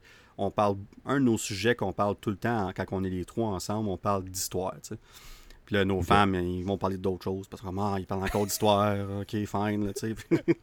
fait que là, ils s'en vont avec la titre, là, tu sais. On va mettre ça en groupe. Moi, je, moi, je hangerais out avec les femmes, ça veut dire. moi, je, m'en irais avec eux autres. Ben, tu vois, ça l'explique un peu. Euh, en partie, évidemment, il y a d'autres choses sur parler tantôt, mais je pense que ça explique un peu pourquoi que moi, j'aime autant ce film-là. Puis, tu sais, comme, quand je l'ai réécouté euh, récemment, justement, puis je peux voir que le film a des euh, défauts, je suis vraiment pas un fan du réalisateur qui a fait le film. tout ce qui s'est su par après, c'est Brian Singer. Euh, un, bon jeu, un bon gars. Ouais. I guess que dans... je peux même pas dire qu'il était un bon gars dans ce temps-là, parce que c'est dans ce temps-là qu'il a fait toutes ses affaires, en tout cas. Puis tu sais que, puis pour ceux qui savent pas c'est qui Brian Singer, encore là, on garde ça uniquement professionnel. On parle pas du côté personnel, mais c'est lui qui a fait les deux euh, euh, les trois, excuse, la première trilogie de X-Men. Non, c'est pas vrai, les deux premiers. Il a fait X-Men, puis X-Men 2 euh, qui était, mon Dieu, c'est quoi le premier, deuxième X-Men 2, c'était quoi En tout cas, le deuxième X-Men. puis il a aussi fait X-Men Days of Future Past. Euh, le euh, premier de la nouvelle. Euh, X-Men. ben, il a fait X-Men. voyons encore. j'ai un blanc. c'est quoi ça? Un blanc de mémoire. Là, quand, après le troisième X-Men, qui était vraiment pas un succès, qui était The Last Stand, qui était le film avec Dark Phoenix, qui était affreux. oh, X-Men Origins? Non, même pas Origins. Ah, non, ça, moi, ça existe même plus dans mon, dans mon livre à moi. C'était. la vie. Non. Parce que tu as eu dans le fond X-Men 2 qui était X-Men United. C'était United? C'était. Ben oui, c'est parce que dans le film, Magneto et Charles Xavier, ils font équipe. Fait que c'est... Ils deviennent amis. Ouais, c'est ça. Fait que euh, les... redeviennent amis. Mais les deux premiers films d'X-Men, ils les a fait. Puis il a fait aussi Days of Future Past. Puis je pense que tu as raison. Je pense aussi qu'il a fait euh, le, le, Aïe, aïe. Et là, ça va me bugger. Je vais, je vais aller voir. Euh, X-Men ben, First Class. First Class. ça m'aurait buggé longtemps. C'est un moyen temps, celle-là. Là. Puis si je regarde First Class ici, puis là, on n'a même pas besoin de parler de ça, mais je suis pas mal certain que c'est euh, que c'est euh, Brian Singer qui l'a fait. au minimum, c'est lui qui a fait euh, Days of Future Past. Ça, je sais pour un film. Ça pour dire que. Matthew Vaughn, en tout cas. Matthew Vaughn, il a fait First Class, puis Brian Singer, il a fait Days of Future Past. Et voilà. Bon. Fait que ça pour dire qu'il a quand même fait deux de mes films d'X-Men préférés, qui est Days of Future Past, puis le deuxième X-Men. Euh, fait, que dans ce temps-là, avant tout savoir ça, tout le reste, puis à ceux qui se demandent c'est quoi, ben Google est là, puis ça va tout vous dire c'est qui Brian Singer. Euh, il a fait Valkyrie avec Tom Cruise, puis c'est un film, tu sais, que dans le fond, le but, c'est de, de, à l'interne, de, tuer Hitler, de, monter un coup, puis de, se débarrasser d'Hitler, tout simplement. Puis je vais toujours me rappeler, quand écouté le film la première fois, à quel point ils ont pas assez proche à la fin, puis le spoiler, mais de toute façon, vous savez ce qui arrive à Hitler si vous connaissez votre histoire un peu. C'est pas de même. C'est spoiler 2008, je pense. C'est ça. C'est pas, pas, de même qui meurt, tu sais. Mais il passe tellement proche, puis c'est une niaiserie qu'avec la valise qui est pas placée à la bonne place en dessous de la chaise, puis tout ça, qui fait que leur plan, il, il excuse, mais il fuck tout. Puis en cause de cette niaiserie-là, toute la, tout le ballon de. Ça aurait pu changer tellement de choses au cours de l'histoire, puis c'est une histoire vraie, comme c'est cette, niaiserie-là a fait en sorte qu'il y a eu une autre année, parce que ça c'était en 44, je ne me trompe pas, fait qu'il y a eu une autre année de, Deuxième Guerre mondiale par la suite. Fait qu'en tout cas, c'était. Moi, moi, ce film-là, j'avais aimé le concept, le, côté thriller aussi. Parce que oui, c'est historique, mais comment que ça nous montre vers ce qui va arriver à la fin. Il y a, le côté thriller qui fonctionnait très très bien pour moi. Fait que la seule affaire, c'est que Tom Cruise là-dedans, il joue un, un rôle allemand, qui avait créé un peu de controverse dans le temps parce que tu prends un acteur aussi connu américain comme Tom Cruise qui joue un, Allemand, si on veut, dans, le film, là, tu sais, là. Puis euh, mhm. même qu'ils ont, eu ils ont eu beaucoup de difficultés à avoir l'accord d'aller filmer des scènes en Allemagne en cause d'une coupe de controverses qu'il y avait dans le film, entre autres celle-là. Euh, puis aussi, je pense que les, Allemands, ils n'aimaient pas l'idée que Tom Cruise était en scientologie aussi. Euh, fait qu'il y avait, puis il y a plusieurs affaires qui ont fait en sorte que ce film-là a failli même pas voir le jour parce qu'il tenait dur comme fer à aller filmer des scènes là-bas pour que ce soit réaliste. Euh, puis ils ont failli même pas avoir l'autorisation. Puis finalement, ils ont réussi à filmer dans quelques coins de l'Allemagne, mais c'était vraiment pas les places qu'ils voulaient. Puis il a fallu qu'ils recréent des sets puis tout ça pour que ça soit réaliste, en tout cas. Bref, tout ça pour dire, puis je vais te laisser la parole, mon cher Joe, là, de ton côté, Oh. mais moi, c'est un film que je suis conscient qu'il y a bien des défauts puis qu'il y a bien du monde qui n'ont pas aimé, mais je ne peux m'empêcher de, de revisiter ce film-là, de le réécouter ici et là, puis le côté histoire m'accroche tout le temps. Ben, c'est correct, ça. Euh, puis en passant, c'est Brian Singer qui a fait euh, X-Men 1 et 2, puis il a fait Future Past, puis Apocalypse. Donc, il a fait 4 dans le fond. euh, Ouais, Apocalypse, avait- euh, ouais, c'est en tout cas, ouais, ça c'était un autre. Ouais, c'est ça. Euh, je suis pas mal sûr qu'Apocalypse, Marvel va mieux le faire ce qu'ils viennent à le faire que Brian Singer. J'espère. À moins qu'ils ils reprennent Brian Singer pour faire dans le Marvel Universe. Jamais de la vie. Hey, s'il faudrait hey, je sais pas ce que c'est pour. Hey, Kev, si tu nous écoutes, là. Ouais. Non, enlève ça de la liste. non, c'est ça. Euh, Puis non, moi dans le fond, euh, je vais pas m'éterniser Valkyrie, c'est que moi il y a deux genres de films que j'aime pas, les films d'horreur, un, et les films de- euh, des drames historiques. J'embarque juste jamais. Euh, c'est plate parce que je sais que des fois il y a des super bons films. Moi j'écoute ça, puis tout le long je suis. Puis je finis, puis je suis comme bon, c'était ça que c'était. Puis Valkyrie, c'est comme ça. Donc c'est rien contre les acteurs, parce que je me souviens que l'acteur qui faisait Adolf Hitler dans ce film-là, j'avais vraiment trouvé qu'il faisait une maudite bonne job. Oui. Je sais pas c'est quoi son nom, je me souviens pas de son nom en tout, mais je me souviens de ça, je sais pas pourquoi. Mais c'est la seule et unique raison pourquoi que moi, Valkyrie, ce n'est pas dans mes tops, c'est juste que c'est pas mon style de film. C'est comme si on parlait de musique, euh, puis tu me rentrais sur le rap. là. Mais moi, j'aime pas le rap. C'est rien contre le monde qui fait du rap, mais moi, ça me pogne pas pendant mais horreur et drame historique, c'est exactement ça que c'est. J'essaye, par exemple. Tu sais, comme là, il y a Oppenheim, là, que euh, toi, tu, tu peux plus te chaîner en place pour voir ce film-là, là, mais je vais aller le voir. Je vais essayer. Mais à chaque fois que j'essaye, c'est toujours comme un moment. Puis j'ai hâte du moment que un film que je ne crois pas je vais aimer va me flabbergaster, excusez-moi pour le mot, mais c'est pas encore arrivé. Donc, c'est la vie. Non. On pas tout aimer. Exactement. Puis on a chacun nos.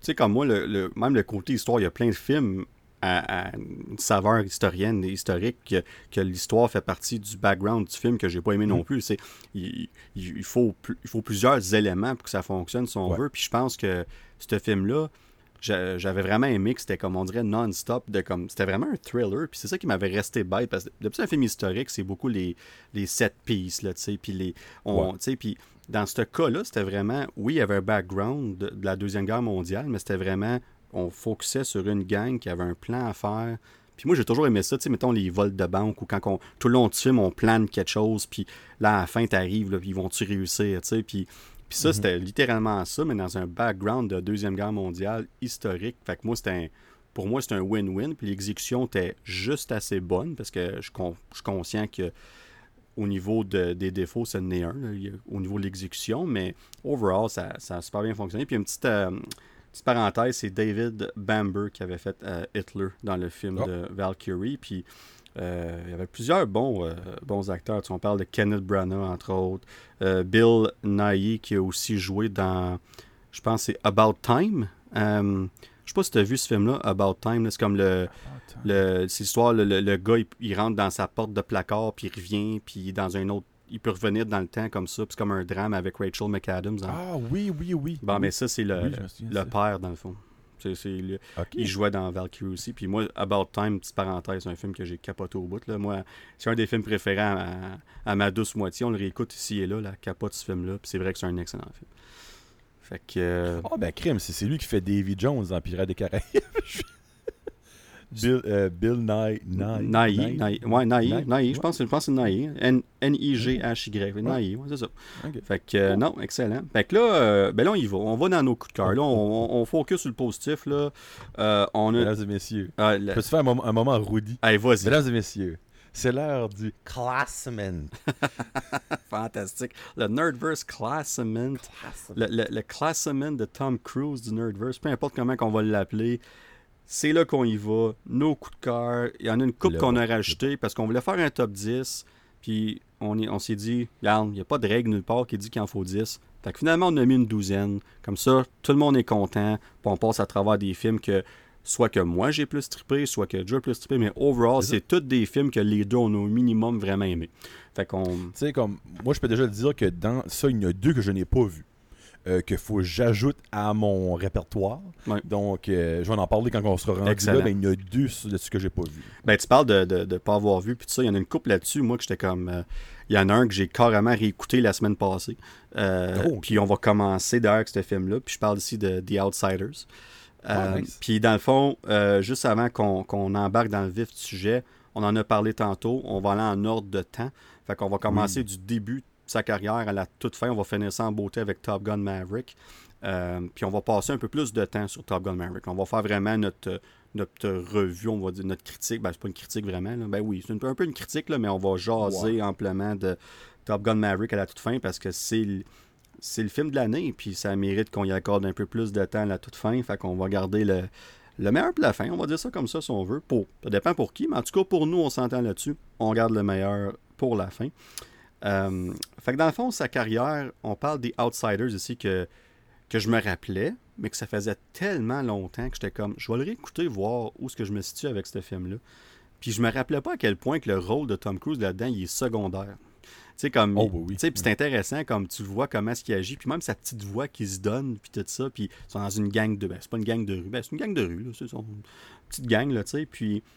Mais même si ça faisait longtemps, j'écoutais ça, puis je suis comme c'est cheesy, il y a plein d'affaires des années 80, mais, mais c'est bon. Tu sais, comme c'est. Ça, ça, marche encore. Tu sais, ça, ça a bien vieilli ce film-là, puis je suis content qu'on évite de faire des remakes de ce genre de film-là. Oui, c'est vrai ça. Parce que un autre film du genre que mon père capote dessus puis que j'ai écouté euh, grâce à mon père quand j'étais jeune, c'est The Warriors. Puis c'était des j'ai jamais vu ce film-là. Ouais, ça, euh, encore là, écoute ça aujourd'hui, ça marche pas comme dans le temps, mais si tu te mets dans le contexte de dans le temps, ça fonctionne encore très bien comme film. Puis j'ai, je me suis imaginé plusieurs fois me dire, c'est immanquable, il y a un remake de ça qui s'en vient, parce que un, film comme ça a quand même un gros budget avec le, mhm. tout ce qui se passe aujourd'hui. Ça pourrait, ça pourrait faire des flamèches au box-office. Mais euh, c'est le même genre de film qu'Outsiders, un, un, petit peu plus gang comme gang contre gang. C'est un peu plus. Euh, Outsiders, c'était plus dramatique que, euh, que ça. Mais, mais pour vrai, j'ai aimé revisiter ce film-là, Outsiders. C'était vraiment intéressant. Puis je savais pas que c'était Francis Coppola qui avait fait ce film-là. C'est... Ben moi aussi, quand j'ai comme été voir vite fait, je suis comme tabarouette, ok? c'est pas le même genre, hein? on s'éloigne de Godfather.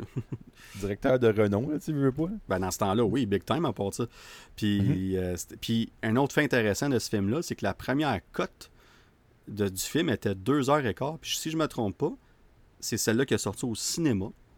Puis, ah ouais? ouais? Ou en tout cas, soit au cinéma ou en avant-première. Il y a quelque chose qui est arrivé que il y avait, le film durait deux heures et quart, qui était beaucoup, parce que c'est basé sur un livre, euh, qui était beaucoup plus euh, fidèle, on va dire comme ça, à l'histoire du livre.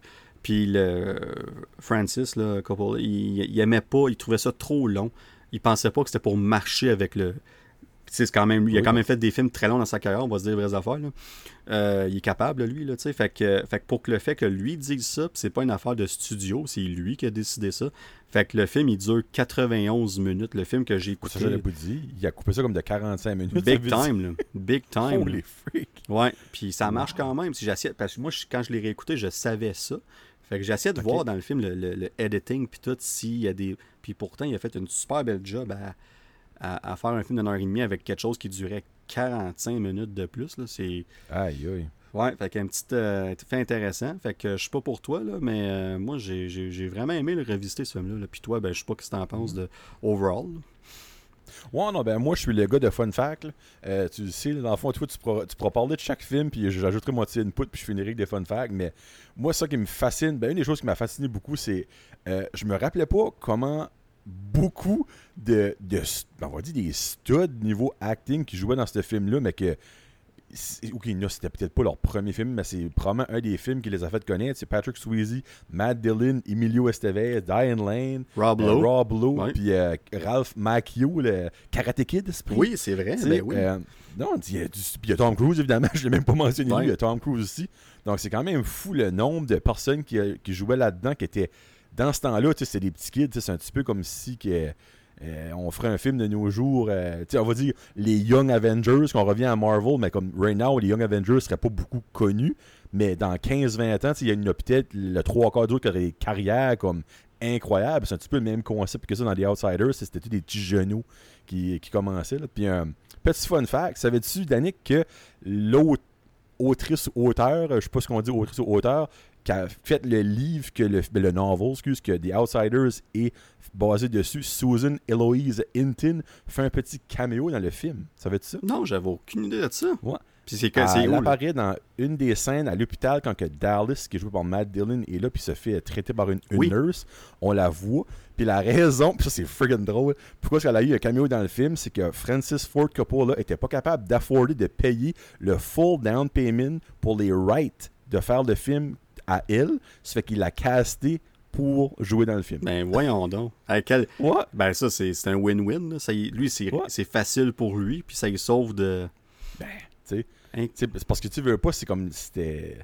Il a, il a dû avoir un beau petit budget pour faire ce film-là quand, quand tu penses à ça. Puis il fallait qu'il fasse un down payment avant de releaser le film pour payer les droits d'utiliser l'histoire de elle. Ben, t'es pas capable de la forwarder. C'est comme, hey, tu veux jouer dans le film? Puis elle, a- elle a dit oui. Ça a l'air, c'est pas une grosse scène. là. Moi, je me rappelle pas vraiment. C'est sûr que si je l'écouterais à cette heure, que je la, je la verrais. Là, donc, je trouvais ça cool qu'elle avait joué là-dedans. Vraiment intéressant, ça. En tout cas, j'espère. Yeah. Si t'en as d'autres fun facts comme ça durant le... J'en ai pour chaque film, mon hey, tabarouette. T'es venu préparer mon Joe, Yes, ça. Mais là, on va rester en 83, puis on va aller avec son premier succès interna- euh, excuse, son succès national, je devrais dire. Euh, on parle ici de Risky Business, euh, un film que honnêtement, ça fait très longtemps, j'ai pas revisité, j'ai pas réécouté, mais les moments classiques du film, ça reste dans notre mémoire, ça reste dans notre tête. Euh, évidemment, c'est c'est pas compliqué. C'est le film qui a vraiment fait connaître Tom Cruise au niveau national. C'était son premier Ouais. film qui était l'acteur principal. Puis quand tu penses à l'histoire du film qui est si simple, mais comme qui va tellement dans des directions que tu t'attendrais pas d'un jeune, puis que y a tellement d'affaires qui se passent dans ce film-là que t'es comme, ben voyons donc, il vit tout ça. Dans... c'est- En tout cas, moi, j'ai euh, personnellement, je vais, je vais le réécouter bientôt parce que ça fait longtemps, mais euh, c'est, ça reste un film qui a, qui a marqué ma jeunesse quand je l'ai écouté, là, très certainement. là. Tu sais, c'est, puis c'est, c'est quand même un film. euh, on va pas dire olé olé. là. Tu sais, C'est quand même. Il y a quand même des moments assez euh, érotiques dans ce film-là. Ah, ben oui. Puis ben oui. moi, je me vais toujours me souvenir que je- j'avais loué ce film-là euh, dans mon club vidéo dans le temps. là. Dans le temps que les films, c'était. Tu pouvais avoir trois films pour trois jours pour 3 pièces 33. Il y avait un gros concept par ici de nous autres, c'était ça que c'était. là. Puis, euh, tu sais, ça sortait en 83, moi je suis né en 88, donc j'ai peut-être loué ça, j'avais comme 8, ben non, peut-être pas, puisque on va dire 10, 12 ans. Euh, puis c'est un des premiers films que j'ai eu des, des feelings down the pants. On va mettre ça de même, là. En, bon français. Je regardais ça, je suis comme, tabarnak, qu'est-ce qui se passe là-dedans, ça, là? Je pense pas j'aurais été censé louer ce film-là. Ben, la petite madame qui travaillait au, centre vidéo, euh, vidéoclub, elle était peut-être comme, garde, il va être correct, là. Mais euh, tout le monde se souvient de la fameuse scène en boxeur qui Ah glisse à travers en avant d'escalier. Scène qui était 100% improvisée Oui. euh, en passant. Donc, il a juste fait ça. Puis, crime, c'est- renommé. Tout le monde, la première scène qui pense Ah, c'est dans ce film-là, c'est ça. là. Euh, donc, un bon petit film. Puis, quand tu penses à ça, il y avait quoi 21 ou 20 ou 21 83, dépendamment quand c'est le film a été filmé. Ouais. Euh, donc, c'est faire des petites scènes de même, il aurait dû, il aurait dû triper, là, comme le gars, comme le petit Tom, Cru- Tom Cruise. Ouais, ouais non, c'est, ça- certain que lui, il a eu bien de fun à faire ce film-là. Puis tu parles de la fameuse scène qui, fait, qui danse sur. euh, c'est quoi encore? C'est rock and roll. euh, Euh, oh mon dieu, c'est Rockin'. Euh, c'est- en tout cas, ça. je l'ai entendu pas longtemps passer à la radio, ça m'a fait penser à cette minutes. là. Mais euh, tout ça pour dire qu'il a fallu, au début, il l'essayait, puis ça, il était pas capable de glisser sur le plancher. Oui. Puis il a fallu qu'il mette Ouais. des bas, parce qu'il n'y avait pas de bas au début, tu sais. Puis il a fallu qu'il mette des bas, puis qu'il mette de quoi glissant sur le plancher pour qu'il le fasse. Puis là, ça a finalement marché comme qu'il voulait, puis ils ont réussi. Mais tu sais, des petits détails de même, t'es comme. Comme c'est. Old time rock and roll. Ah, c'est ça. Et voilà, tu sais. Bob Seger. Ouais, c'est ça. Fait que tu sais, c'est une scène classique qui l'a fait connaître, puis euh, euh, c'est un film qui, qui va rester, regarde, on en parle 40 ans plus tard quasiment. Tu sais, c'est, Mhm. c'est ça que c'est, tu sais. Mm. Euh, deux petits fun facts, ça te tente? Ben, ça me tente certain. Euh, Savais-tu que euh, certains des acteurs qui ont auditionné pour le rôle de Joel Goodson Euh, Il y a Nicolas Cage, Michael J. Fox, Sean Penn, Gary Sinise, Kevin Bacon, John Cusack, puis Tom Hanks. Donc, je dirais, c'est, c'est drôle quand tu te projettes que, ah, imagine d'arrêter Tom Hanks et réussir ce, ce rôle-là. Je dirais, je, je peux pas me le mettre dans la tête. C'est, c'est niaiseux, là, mais je peux pas me le mettre dans la tête. Je dirais, c'est fait pour Tom Cruise parce que ça fait ça. 40 ans qu'on voit Tom Cruise là-dedans. tu sais. Mais ça prouve que Euh, ça prouve que c'était le fit parfait. Il, il Oui, savait c'est qui, qui, qui voulait voir dans ce rôle-là. Puis il y a aussi euh, Michelle Pfeiffer qui a été offert le rôle de Lana, mais qui l'a turné down. Elle n'a pas voulu faire le rôle. Elle le regrette-tu aujourd'hui? On, on ne le sait pas. Puis euh, les. Hein. C'est-tu Jane, c'était-tu Jane Fonda? C'est ça qui, c'est-tu Jane Fonda qui l'a fait? Non, c'était le rôle de la, la jeune. Euh, qu'est-ce qui est. euh, Qu'est-ce qui joue ce rôle-là? Esprit, elle, elle a pas eu une grosse carrière, elle, là. Deux minutes, là. Ce qui est business, je suis direct là. là. C'est celle qui a joué Lana. C'est ah, Rebecca de Mornay. Oui, c'est ça. Et Ouais. voilà, j'ai fait un petit mélange dans un autre film. que C'est ça. Ben, sais, encore là, on se dit, si que Michelle Pfeiffer aurait pris ce rôle-là, elle aurait-tu eu la même carrière que Rebecca de Morney a eu, qui, on s'entend, ça c'est pas... euh, pas- Ouais. Ça n'a pas piqué up trop trop. Non, c'est- elle a fait une coupe de films dans les 90, mais ça s'est arrêté là. Oui, Bon. c'est ça, oui, oui. Puis, euh, dans les petits fun c'est après les- le film a sorti, les ventes de lunettes Ray-Ban Ah. Wayfarers ont augmenté de 2000%. Hey, ils avaient ses lunettes. Quand il met à la fin que l'entrevue avec le directeur, là, puis il met ses lunettes, là. Je me rappelle plus la quote qu'il dit, là. Il dit, il dit, il dit, moi, si j'ai appris quelque chose, des fois, il faut juste dire fuck it. Chose de même. Puis, C'est quelque chose, là, moi, il se lève, là, puis il met ses lunettes, tu sais. Puis là, le, le, le gars, il est comme, pardon, tu sais, il fait son entrevue de l'université, tu sais. Puis le, puis le pire, c'est qu'il il réussit à, à rentrer à l'université parce que le directeur Ouais. passe la nuit là. Ah non, c'est- drôle parce que comme quand que j'ai lu ce fun fact-là, je suis comme frig. On dirait les lunettes m'ont venu en tête. Ça, je pouvais voir le frame des lunettes puis comment est-ce qu'ils ont fait. là. Ouais, fantastique. Ouais. Mais, euh, Yes. sir. hey, tu veux, mon premier fantastique du. euh, Fantastique, ton premier. Et voilà. Hey, ça a pris du temps. Ça a pris Un une heure, heure. on est rendu à un heure Ah, au moins. ben, ouais. sortant. Euh, mais là, le prochain, 86, je pense que c'est ça qui l'a fait. On l'a dit tantôt, ça l'a fait décoller littéralement vers le, le- sa, sa popularité à l'international. On parle évidemment du premier Top Gun. On n'aurait pas Top Gun Maverick sans le premier Top Gun. Puis le premier Top Gun en soi reste euh, un film culte, un film euh, Mhm. euh, qui, qui a, qui a battu, pas des records au niveau du box-office nécessairement, mais un film qui, a- qui survit dans, à travers le temps, puis que, en tout cas, moi, moi, personnellement, je l'ai réécouté pas longtemps avant Top Gun Maverick pour vraiment me remettre dedans. Ça faisait un certain temps que je l'avais pas vu. Puis euh, même si c'est pas le c'est pas aussi grandiose que Top Gun Maverick, on, on est allé x3 là, dans Top Gun Maverick, là. Euh, Ouais, ouais. mais ça reste que ce film-là, c'était le film parfait des années 80, mais en plus, tu rajoutes tes- des, des- des- des scènes de combat de jet, puis tout ça, puis c'est... Ah, moi, pour vrai, ce film-là, euh, ça reste encore un, excellent film, malgré qu'il va avoir presque 40 ans. Tu sais, puis c'est- drôle parce que, évidemment, avant d'avoir vu Top Gun Maverick, j'ai réécouté Top Gun. Parce que j'ai peut-être vu ce film-là une dizaine de fois dans ma vie, mais ça faisait quand même longtemps que je l'avais pas vu. Euh, puis en passant, si vous n'avez pas vu Top Gun Maverick, je vous suggère fortement d'écouter le premier avant d'aller voir le deuxième. Euh, ça aiderait beaucoup pour des Easter eggs, des choses comme ça. Euh, c'est pas un film extraordinaire quand tu gardes, ça de nos jours. là. Oui, je sais qu'il faut quand même prendre en considération les effets spéciaux et tout ça, mais c'est sûr qu'il y a l'effet beau garçon de Tom Cruise qui a probablement aidé dans le temps à faire que ce film-là était big. Mais quand tu regardes le film en général, c'est pas un film incroyable. Si le même film sortirait de nos jours avec le budget de nos jours, je suis pas prêt à dire que ce serait autant wow que Top Gun Maverick. Mais Top Gun Maverick, ils ont steppé up la game sur un solide de temps. là. On s'entend. Ben, si on était pour faire une suite à ce film-là, qui était un blend, on va en parler tantôt, mais un blend parfait entre un, une suite, mais rendre hommage à l'original, Mhm. euh, on le fait de la meilleure façon possible, Oh oui. euh, sans pour autant copier l'original. Puis, ça- ce que ça fait, c'est que ça laisse le charme de l'original tel intact. Tu sais, c'est Mhm. le premier film reste tout aussi bon malgré ça, puis même qui est amplifié grâce à la suite. Fait que les, C'est ça, oui. Mhm. C'est fou, c'est comme. C'est niaiseux à dire que le deuxième rend le premier meilleur Ah. de nos jours. C'est fou quand tu penses à ça. là. Ben, ju- juste la. Dans, dans- dans le premier Top Gun, là, quand euh, c'est avec. euh, quand il va à l'envers dans l'avion, puis il prend la photo, c'est Oui. euh, Sugo, c'est ça? Fais un fuck you, là. Ouais. Puis là, ouais, puis là, l'autre fait un fuck you, puis là, lui, il prend la photo. Euh, on la voit jamais, la photo, mais on la voit dans Top Mhm. Gun Maverick quand on voit. Quand on voit ben, Maverick, dans le fond, qui, qui a toutes ses photos, puis on, on la voit là, la photo. Je comme. Tu sais, c'est ça, je suis comme, wow, quel, quel Easter egg parfait, comme on n'a jamais Ah, vu cette photo-là, puis on la voit là, tu sais.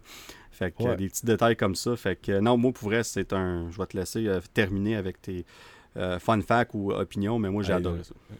J'en ai un puis deux, par exemple, pour celui-là, je dis tout de suite.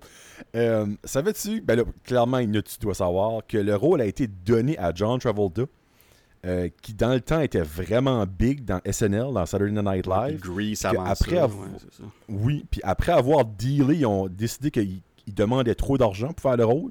So, ils ont décidé de passer les auditions.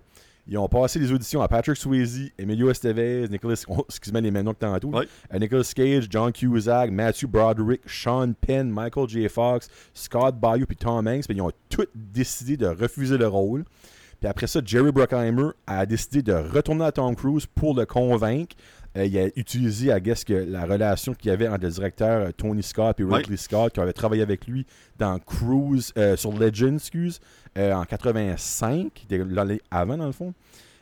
Puis que ce qu'il a fait décider, c'est qu'ils ont appris, ils ont apporté Tom Cruise sur une base de Navy, ils ont mis Tom Cruise dans un jet, ils ont fait faire des 5Gs, des barrel rolls, la whole shebang.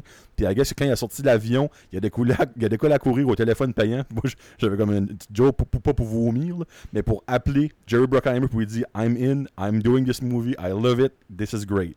Puis là, il a décidé, à partir de là, ils ont vendu la salade à 100%. Puis ben, on s'entend qu'est-ce que c'est devenu, c'est- incroyable. Hey, quelle décision. C'est là que tu te rends compte, à, after the fact, tu t'entends ces choses-là, puis t'es comme, Hmm? ça aurait tellement changé sa carrière, sa vie, puis tout ça, si ça n'aurait pas été lui, ou si quelqu'un d'autre aurait pris le rôle, est-ce que ça aurait fonctionné autant? Est-ce que la carrière de cette personne-là aurait skyrocket comme celle de Tom Cruise? On sait jamais. Puis, on dirait que pour moi, Top Gun marche pas sans Tom Cruise. Ouais. Mais, mais Tom Cruise ne devient pas Tom Cruise sans Top Gun non plus. Ben c'est- non, 100%. c'est c'est ce Mhm. film-là qui a, qui a- qui a tout mis en place pour lui. Là. Vraiment. Ben, ça lui a donné sa- son étoile euh, sur le Walk of Fame d'Hollywood.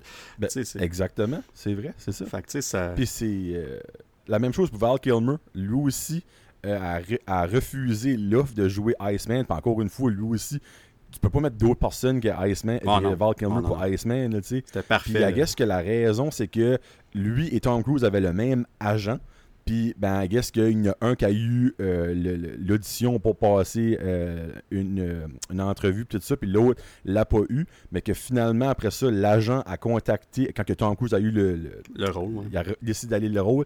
Il a dit, garde, moi j'ai un autre acteur qui pourrait faire un autre rôle, mais que, I guess que les deux sur le film et à l'extérieur du film s'accordaient vraiment pas ensemble, mais qu'ils ont créé une chimie à la longue, puis que quand que Val Kilmer a entendu dire qu'il y avait des rumbles, qu'il allait avoir une suite, c'est lui-même qui a contacté Tom Cruise pour lui demander de reprendre le rôle, puis que Tom Cruise a dit il n'y avait même pas de question. Il dit je t'avais même pas encore appelé, il dit c'est sûr dans le film.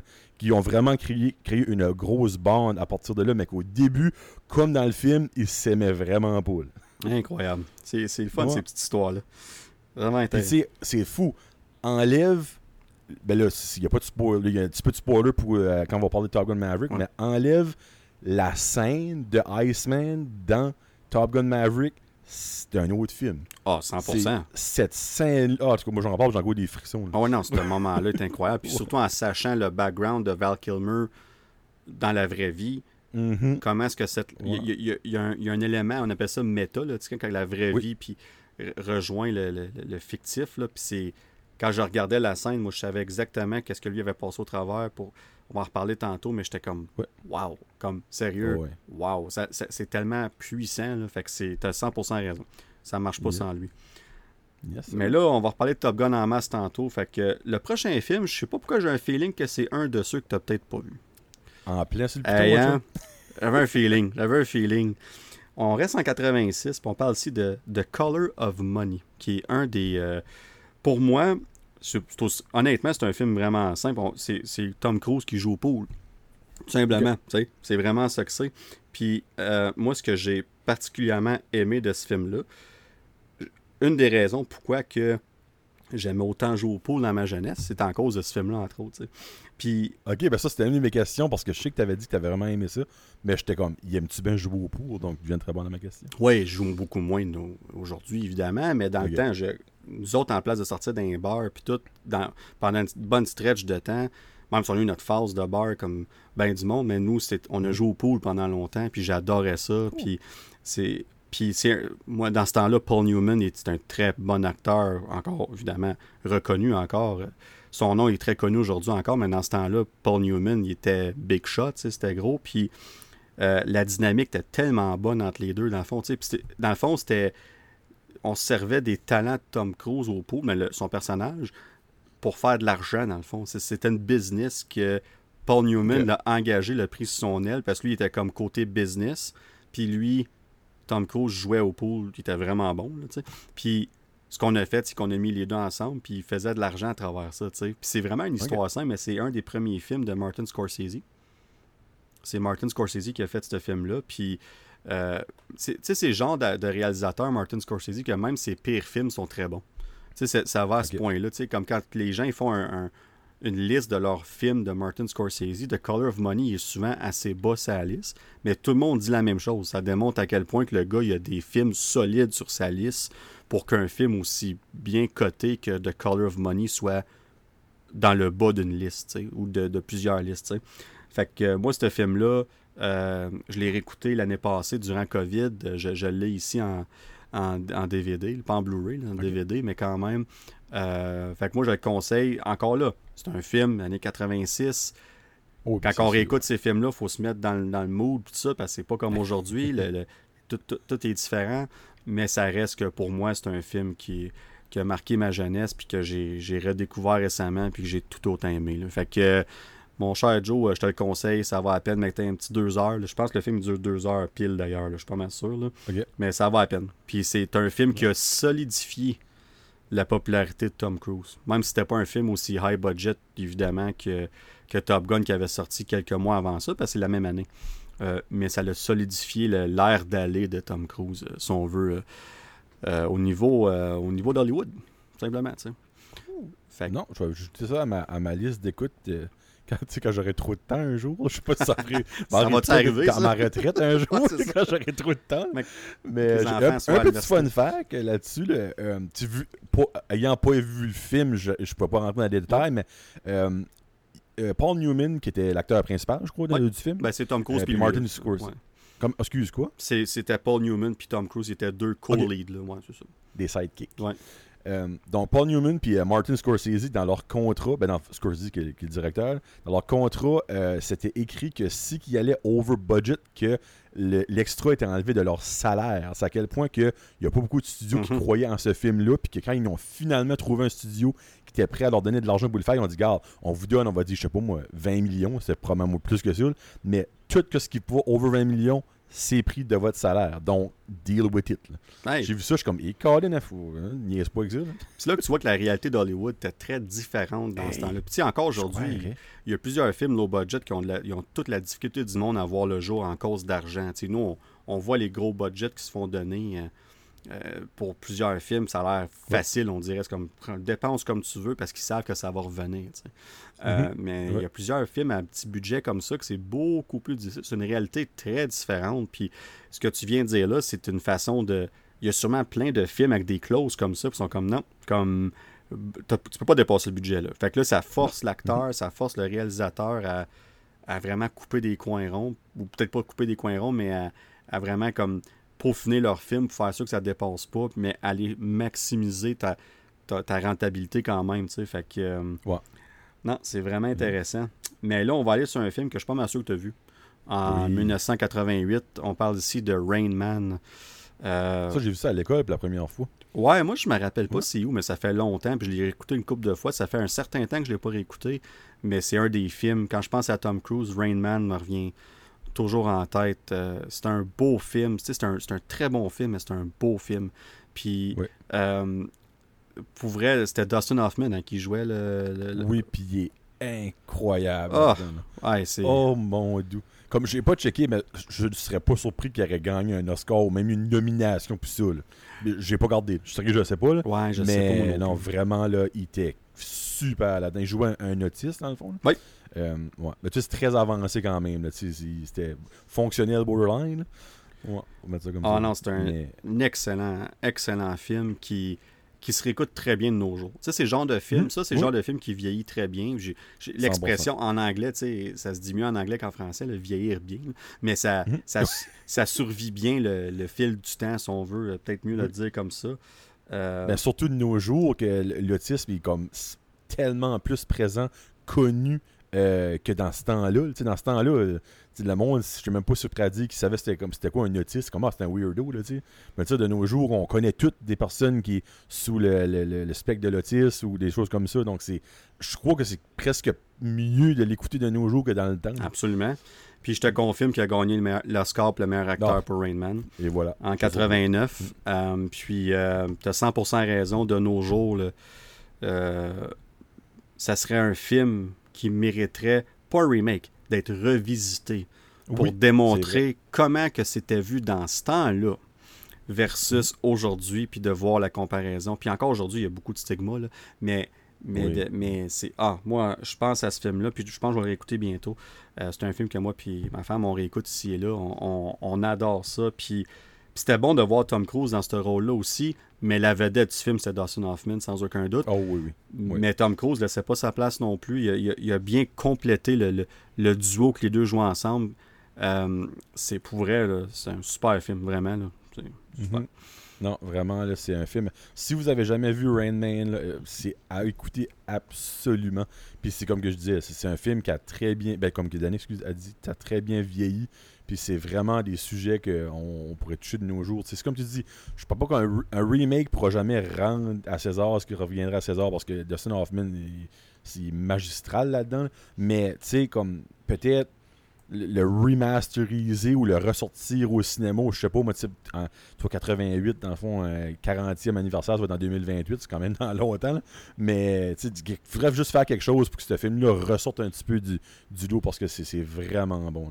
Ouais, Mm. absolument. Puis, Mm. euh, ben, c'est, c'est, c'est, ça, encore une fois, ce film-là a solidifié et la carrière de Tom Cruise, encore une fois, mais Mhm. Dustin Hoffman, il avait déjà une bonne carrière jusqu'à date. Là. Oui. Puis, Mhm. puis des rôles comme ça, c'est un des bons acteurs pour prendre des rôles comme ça qui.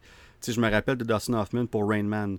Je me rappelle de lui pour euh, euh, Outbreak. Euh, même si Oui. c'est un rôle plus sérieux puis plus, pas dire commun, là. Ce film-là, euh, moi, m'avait marqué quand j'étais jeune. euh, Outbreak, tu sais, puis il était tellement bon là-dedans. Lui qui a joué euh, aussi Hook, right, dans Captain Hook. Ça, c'est mon, mon film préféré, faut que je l'avoue, de, de lui, c'est hey, Hook. euh, le rôle était fantastique, tu sais. Fait que euh, non, mais pour vrai, c'est super. Je sais pas si t'avais quoi ajouter sur Rain Man. Oui, Bon, ouais, ben, je suis un petit peu déçu que tu pas mentionné qu'il est connu pour Meet the Fockers. En tout cas, on passe à d'autres choses. Ouais, ouais. Ça, non, non, mais, mais, mais c'est pas encore que je l'ai pas dit que je le pense pas, par exemple. On va dire ça comme ça. Ça Tellement pensais. fantastique là-dedans. Oh, wow. Euh, Il y a deux choses. Premièrement, euh, le film, les deux premières semaines de sortie au cinéma, a floppé. Ça avait fait à peine 6 millions. Mais c'est. Je sais pas si que ça arrivait souvent dans l'histoire du cinéma, ben, peut-être une couple de fois. Mais c'est quelques semaines après la sortie en cinéma que ce film-là a monté premier au box-office suite aux bouche à oreille du monde, comme la Ouais. performance de. Comme, ça a vraiment comme starté mal, mais il a quand même réussi, je crois que c'est 3 ou 4 semaines après la- le film est sorti, à reacher le numéro 1 au box-office. Dans le fond, ça a vraiment fait comme une courbe ascendante. Euh, quand le monde a vu le film, ça a vraiment fait comme un énorme buzz. Là, Sur ça, j'ai vraiment trouvé ça euh, spécial comme euh, mention. Puis, euh, tu te souviens de la fameuse scène du pit dans la cabine téléphonique, probablement? Ça, c'était 100% improvisé, OK? C'était en deux takes. Ils ont pas arrêté de filmer. Dustin Hoffman a lâché un pit. Tom Cruise a décollé sur une, sur une, une chire. C'était comme... C'était même pas... C'était l'ont pas gardé. dans le film, ça, là. Ils l'ont gardé. Puis ils l'ont gardé. Comme Euh, c'est parfait là, tu sais. wow. Moi j'en revenais pas quand j'ai vu ça.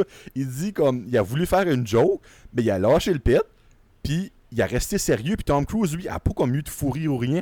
Il a juste commencé, puis là Dustin Hoffman était comme oh shit, OK. Il va pour de quoi lui là Puis ça a vraiment juste fait cette scène là. Donc moi j'ai trouvé ça mental quand j'ai lu ça, j'en revenais pas. là. Aïe, aïe, aïe. C'est- c'est- c'est- je, me, je me répète de tantôt, mais ces petites histoires-là, c'est, c'est- ça vaut de l'or. Tu sais, puis il y a- Ah, puis il y a, c'est il y a vraiment tellement de moments comme ça dans les films que nous, en tant que que, que, que- qu'auditeurs, auditrices, que, ou que, Mhm. ben, qu'on- quand on regarde nos- les films, on, on, on réalise pas ça. Puis tu- Ouais. moi, c'est pour ça que j'adore les making-of, puis les, les, les Oui. vignettes qui parlent en arrière, de voir tous ces petits détails-là. behind the scenes. Ah, les behind the scenes, j'adore ça pour ça, mais euh, celle-là, vraiment excellente pour elle. Ah, cool. ça m'a juste vraiment fait rire, tu sais, comme quand c'est la dernière, qu'un pet a pu donner un moment marquant de même. dans Ah ben, écoute, ça marche, le- les fameux pets, euh, ça, ça marche toujours encore aujourd'hui. hein, ça reste un, un classique dans peu importe les situations. Euh, Yes. Mais là, on va, on va sauter dans le temps un petit peu. On va aller huit ans plus tard, en 96. euh. Jerry Maguire, un autre rôle euh, clé, évidemment, dans sa carrière, mais un rôle qui, l'a- qui, qui est marquant. Euh, Show me the money, tu sais, c'est- c'est... Ah, c'est. Puis il était tellement bon là-dedans. Moi, je, ce film-là, là, c'est. Je l'ai écouté quelques années passées encore une fois. Ça doit faire. Je sais pas, j'ai perdu le nombre de fois que je l'ai vu. Là. Mais, mais moi, j'a- j'adore Jerry Maguire. C'est. c'est- Puis d'ailleurs, c'est, une de ses nominations aux Oscars, c'est pour ce, ce, ce film-là, comme meilleur acteur, même s'il n'a pas gagné, ça reste qu'on on a vu à quel point que Tom Cruise a un peu sorti de, pas dire de sa bulle, mais comme de, il, s'est vraiment imprégné ce rôle-là, puis ça a été un énorme succès. Je parle même peut-être au box-office, je sais pas ce qu'il a fait, mais ça a été un énorme succès au niveau du bouche-oreille, comme tu dis, puis de, Mhm. on parle encore de ce film-là aujourd'hui, tu sais. Puis, euh, en tout cas, moi, ça, on pouvait pas faire une liste de Tom Cruise sans inclure Jerry Maguire. On dire ça comme ça. Ben, moi, je serais prêt à dire que, si, si, exemple, que tu mets Top Gun dans un, un bucket, comme le 1 et le 2, que tu mets Mission Impossible dans un bucket, le- comme pour un film, tu sais, Jerry Maguire est probablement dans le top 3-4 des meilleurs films de, de Tom Cruise ever, Ah oui, ah oui. selon moi. Ah oui. Encore là, ce qu'on prend pour un ensemble Top Gun et pour un ensemble Mission Impossible, parce que c'est c'est évidemment, si tu divises ça, peut-être que ce serait pas top 3, là, mais quand même, c'est vraiment là, de- du, du bonbon. là. Ah. Puis euh, niveau box-office, je suis curieux parce qu'il était pas dans le top 10 que j'ai nommé tout à l'heure. Euh, 273 millions. Quand même euh, de l'argent. C'est quand même beaucoup pour un. Tu sais, l'affaire avec un film comme, comme Jerry Maguire, c'est c'est pas un film. ah, tu sais, quand on parle de box-office, c'est pas un film qu'on pense qu'on va aller chercher beaucoup d'argent. C'est un. Ça, c'est un. Puis je- j'ai pas les chiffres devant moi, puis c'est peut-être même des chiffres qui se trouveraient pas. Mais je serais pas surpris que ce soit un film qui a fait fureur en VHS. Parce que oui, c'est VHS, c'était pas encore le DVD dans ce temps-là. Euh, Mais c'est un film qui a vraiment fait fureur quand il était dans les vidéos, puis tout ça. Puis... Parce qu'il y a des films comme ça, que au cinéma, ça marche correct. Mais comme tu parlais tantôt de Rain Man, que le bouche-oreille a fait en sorte que le film a monté au Mhm. box-office, des fois, ça n'a pas le temps de se faire au cinéma. Ça reste que 200... euh, C'était quoi, 200... quelque- 200... 273 millions 600 000. Encore là, c'est un bon box-office. Le film n'a pas dû coûter une fortune à faire. Un film comme un film comme, euh, comme Jerry Maguire, ça n'a pas d'effets spéciaux vraiment. Ça a quand même coûté de l'argent pour payer les acteurs puis tout ça. Le gros du budget a sûrement été dans les, les acteurs, actrices et tout ça. 50 millions. Bon, mais tu vois, fait que ça reste un, un très beau profit. Là, Mhm. Fait x2 pour le marketing, mettons, puis tout ça. Puis là, même là, j'ai- je dis x2, c'est peut-être un peu moins que ça. Euh, ça reste un très rentable pour le studio. Fait que c'est un, c'est un considéré un très bon succès pour eux, pour un film de- comme ça. Puis quand tu fais un film comme Jerry Maguire, oui, tu as Tom Cruise comme tête d'affiche, mais je pense pas que tu t'imagines battre des records. c'est- Non. c'est pas le genre de film que tu fais pour battre des records. D'ailleurs, là, on va arriver dans des films un peu plus où ce que là, on voulait Tom Cruise pour battre des records. fait qu'on s- on s'en vient là. là. Un petit fait à mentionner que en 96, Jerry Maguire était le neuvième film le plus profitable de l'année. Donc, quand même fait le top 10 de l'année en 96. Donc, c'est comme quand même bon. Ouais, et puis les- dans ce temps-là, 273 millions, ça valait beaucoup plus qu'aujourd'hui. On va se dire Et ça. mon doux, je croirais. Seigneur, tu mets l'inflation là-dedans. Là? Sais, c'est- c'est- C'est c'est quasiment le double, c'est bien dit. Non, mais c'est exactement. Euh, Moi, vraiment, dans ce film-là, comme évidemment, Jer euh, Jerry Maguire, excusez, Tom Cruise, euh, il est excellent là-dedans. Moi, j'aimais vraiment la chimie qu'il y avait entre lui et Cuba Gooding Jr. ah oui. Je trouvais vraiment qu'il y avait une très belle chimie Il entre était bon là-dedans, lui aussi. Mhm. Ouais. Ça, moi, je trouve que sais, son, son nom m'a toujours fait rire, le là. Mais euh, je trouve qu'il est beaucoup underrated. Comme, vous direz, il y, a, il y a eu des bons films. Moi, je dirais, je sais pas pourquoi il a, il a jamais comme blowé up. Sais, comme il a jamais. Je sais pas. En tout cas, moi, j'ai toujours trouvé que c'était un bon acteur. Il a toujours eu des euh, hit or miss. hein. Il a fait des choix dans ça. ses films que ça n'a pas marché. Ça l'a peut-être empêché de monter là parce que ce gars-là a fait plusieurs films que, je- comme toi, je suis comme wow. ok, le gars, là-dedans, il était solide sur un moyen temps. là. eh oui. Comme sérieux. C'est peut-être un de ses meilleurs. ça. Ah, big time, là, big time. Fait que. Puis, euh, ça, c'est. C'est pas une affaire euh, homophobe, mais c'est c'est le père à euh, Cuba Gooding Jr. qui s'est fait euh, banner du set de Jerry Maguire parce qu'à guess que quand que euh, Cuba excuse, a- lui a présenté Tom Cruise, il lui a donné un gros hug puis il a demandé But seriously, are you gay or not? quand j'ai vu ça, j'étais comme wow, ok. Lui, il passe pas, il passe pas par, euh, deux, par mille chemins. Donc après ça, Tom Cruise a un petit peu euh, pas apprécié le commentaire, puis ben il s'est fait euh, bannir du Wow. plateau de Jerry Maguire. Ben, Ouais, tant que ça n'a pas magané la relation entre Tom Cruise et Cuba Gooding Jr. Ben, Pour... En tout cas, sur l'écran, ça paraît pas. Non, ça n'a pas paru. On va dire Puis j'ai une question pour toi, mon Daniel. Ben, vas-y. Une question qu'il y a beaucoup de fans de sport qui se demandent la question est-ce que Jerry Maguire est un film de sport Selon toi? Ben, c'est un film de sport. Je veux dire, oui, en cause du, du thème, mais non, parce qu'il n'y a pas vraiment de sport. Tu sais, c'est comme. Ok. Tu sais, c'est. Moi, moi, moi, quand je pense à Jerry Maguire, je pense pas à un film de sport. Moi, je pense à un drame qui a un background d'un sujet sportif qui est le. Juste sportif. ouais, c'est ça. Mais je, je- moi, si- ma première réponse, ça serait non. Je considère pas ça un film de sport. Ok. Ben, moi non plus, honnêtement. Euh, tu sais, c'est un petit peu le même gros débat si Die Hard, c'est un film de Noël, là, tu sais. Euh, Ah, ben ça, oui. Moi- Ça, évidemment. oh, on rend. Quand que ça sera en jase de Bruce Willis, on en parlera. Ah, on va en jaser un moment donné. Je te garantis que Bruce Will va être un sujet de conversation Ah, d'un de nos épisodes un moment donné. ça, n'a pas le choix. Mais euh, ouais, non, c'est parce que tu sais, j'écoute souvent comme des, euh, des podcasts comme de, de football, puis de hockey, puis de baseball, puis il y a au moins une fois comme dans chaque qui posent cette question-là, c'est comme un gros débat. Jeremy Maguire, c'est un film de, pas de excuse, de sport, puis ben, il y a le clan du oui, puis il y a le clan du non. Ben moi, dans, pour ça, je suis dans le non. Pour moi, c'est un film, c'est un drame qui parle partiellement de sport, tu sais. C'est pas un film de sport dans mon livre à moi, mais il y a du monde que c'est, oui, 100% film de sport. C'est un agent, un agent sportif, c'est un film de sport. Mais bon, qu'est-ce que tu veux? Non, moi je suis d'accord, on s'entend là-dessus. Pour moi, je c'est pas la, la première idée qui me vient en tête, même si clairement on parle de ça dans le film. euh, non, je, je dirais Ouais. que non. Mais Bon, ben là, euh, je peux te faire une petite intro pour le prochain? ben vas-y, mon cher Joe, je te laisse la parole et l'intro. Je pense pas que je vais me faire copyrighter pour, copy striker pour ça. là. Tum, tum, Et voilà, on rentre de la mission impossible, mesdames et messieurs. Ah, puis Mission Impossible, c'est, un, un sujet, un film fascinant, évidemment, mais pas juste pour le film qui est sorti en 96, le premier. D'ailleurs, qui est sorti avant Jerry Maguire. Euh, je les ai inversés dans exprès parce qu'on on parlait de la carrière de Tom Cruise qui est un peu en deux temps, mais je pense que Mission Impossible a commencé ce ce deuxième temps-là de sa carrière.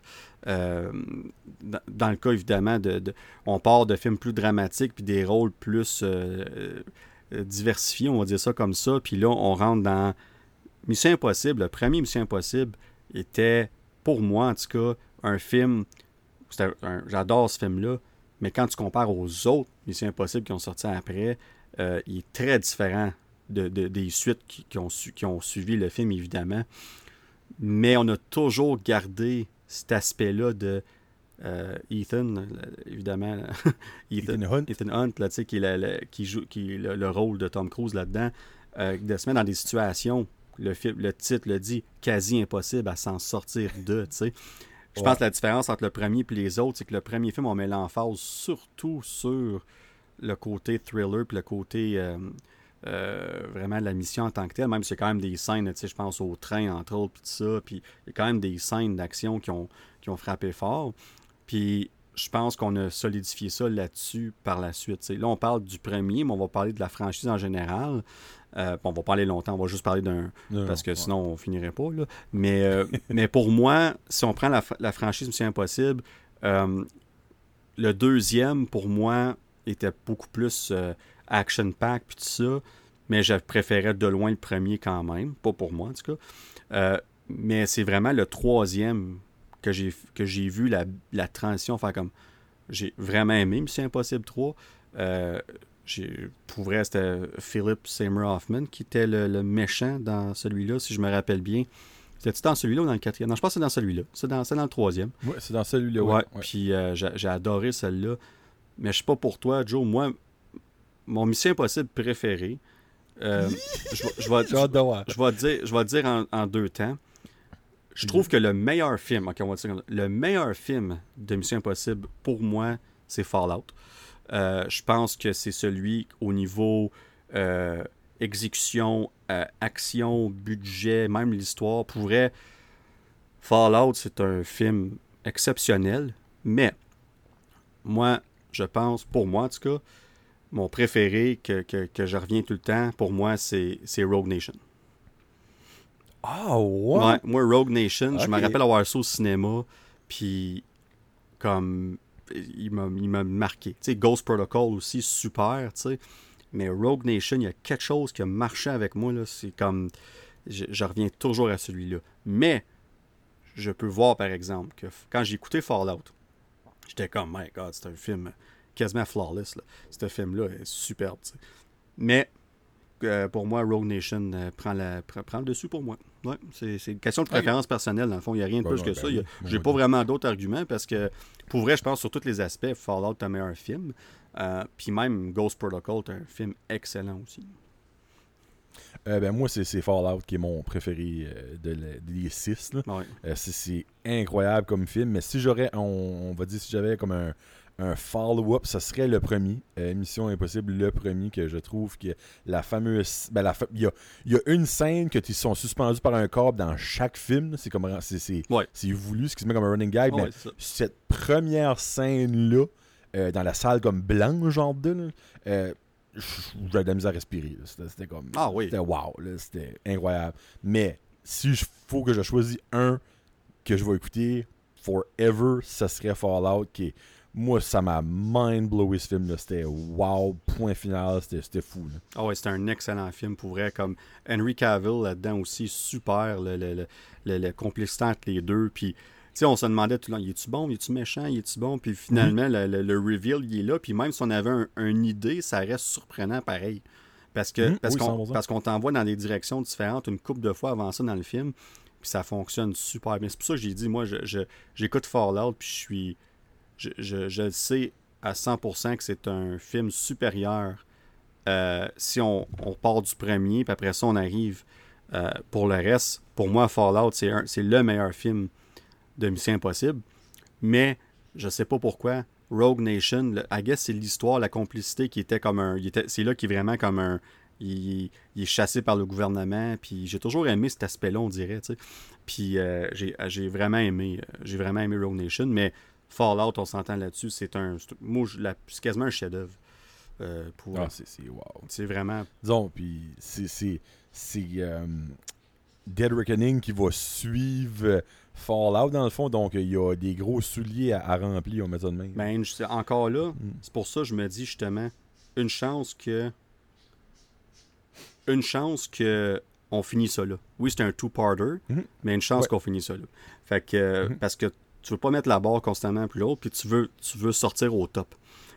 Puis Ouais. surtout que c'est un two-parter, ça va être. euh, ça va être quelque chose. J'ai hâte de voir. J'ai vraiment hâte de voir. Ouais. Mais euh, t'as- t'as-tu un beau petit fun fact pour nous? sur- Tu dois en avoir quelque chose. Euh, non, le seul fun fact, c'est c'est que moi, je suis 100% plus équipe Mission Impossible que James Bond. Je sais, il y a comme deux équipes. Moi, euh, c'est Mission Impossible à 100 Ah, moi aussi. J'aime aussi James Bond. Je, je ne Ouais, dénigre pas James Bond, mais si tu demandes de choisir une des deux sagas, ce serait la saga euh, Mission Impossible à 100 000 à l'heure. Mais je suis comme curieux. euh, ce, ce serait quel, dans le fond, des six, lui que tu as moins aimé? Moi, c'est le 2. Moi, je peux Ah, moi aussi. moi, Oh, c'est oui. 2. Moi, c'est le 2. Ah, Oh, on oui, s'entend là-dessus. Le, le 2, là, bon. j'étais comme, ouf, où est-ce qu'on s'en va avec ça? Puis ça, je pense que c'était John Who. C'est-tu lui qui avait fait, il me semble que c'est John euh, Who. oui, moi. Le gars qui a fait Face Off, entre autres, puis tout ça, qui, qui a, on- il a voulu mettre l'emphase sur le côté action. Puis je trouve qu'on a mis de côté le, le, le, le- le charme du premier film, qu'est-ce qui fonctionnait. Mhm. Ça a été trop d'un. On a trop parti du premier au deuxième en genre. C'est plus down to earth avec des quelques scènes quand même flyées dans le premier. Puis on est allé all-in sur l'action. Il y avait même les cheveux longs, Tom Cruise là-dedans. Puis Mhm. on a voulu changer complètement. Puis euh, non, moi je suis d'accord avec toi. Le deuxième, pour moi, c'est de loin le pire film de la, de la franchise. 100% Personne d'accord. qui en parle, mais moi, je suis prêt à dire que c'est toute la faute à Metallica. là. De quoi? Ça, c'est c'est la faute à Metallica. C'est toute la faute à Metallica. Ils ont fait une chanson pour un vidéoclip. C'est- hey, cette tune-là, à jouer à Musique Plus, c'est un autre, un moyen temps. là.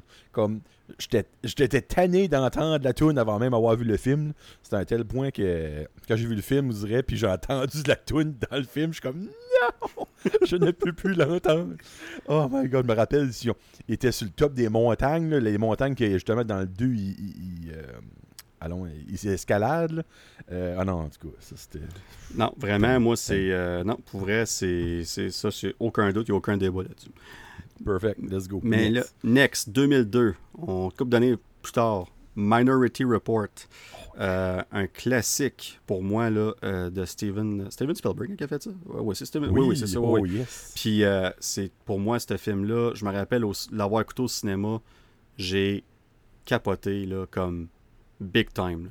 le Mhm. concept de ce film-là original qui a voulu être repris plusieurs fois par la suite, même si on n'appelait pas ça Minority Report, ça reste que Ouais. le concept a été réutilisé par la suite, mais ce film-là, puis pas juste le concept, mais comment est-ce qu'on a mis le concept sur écran?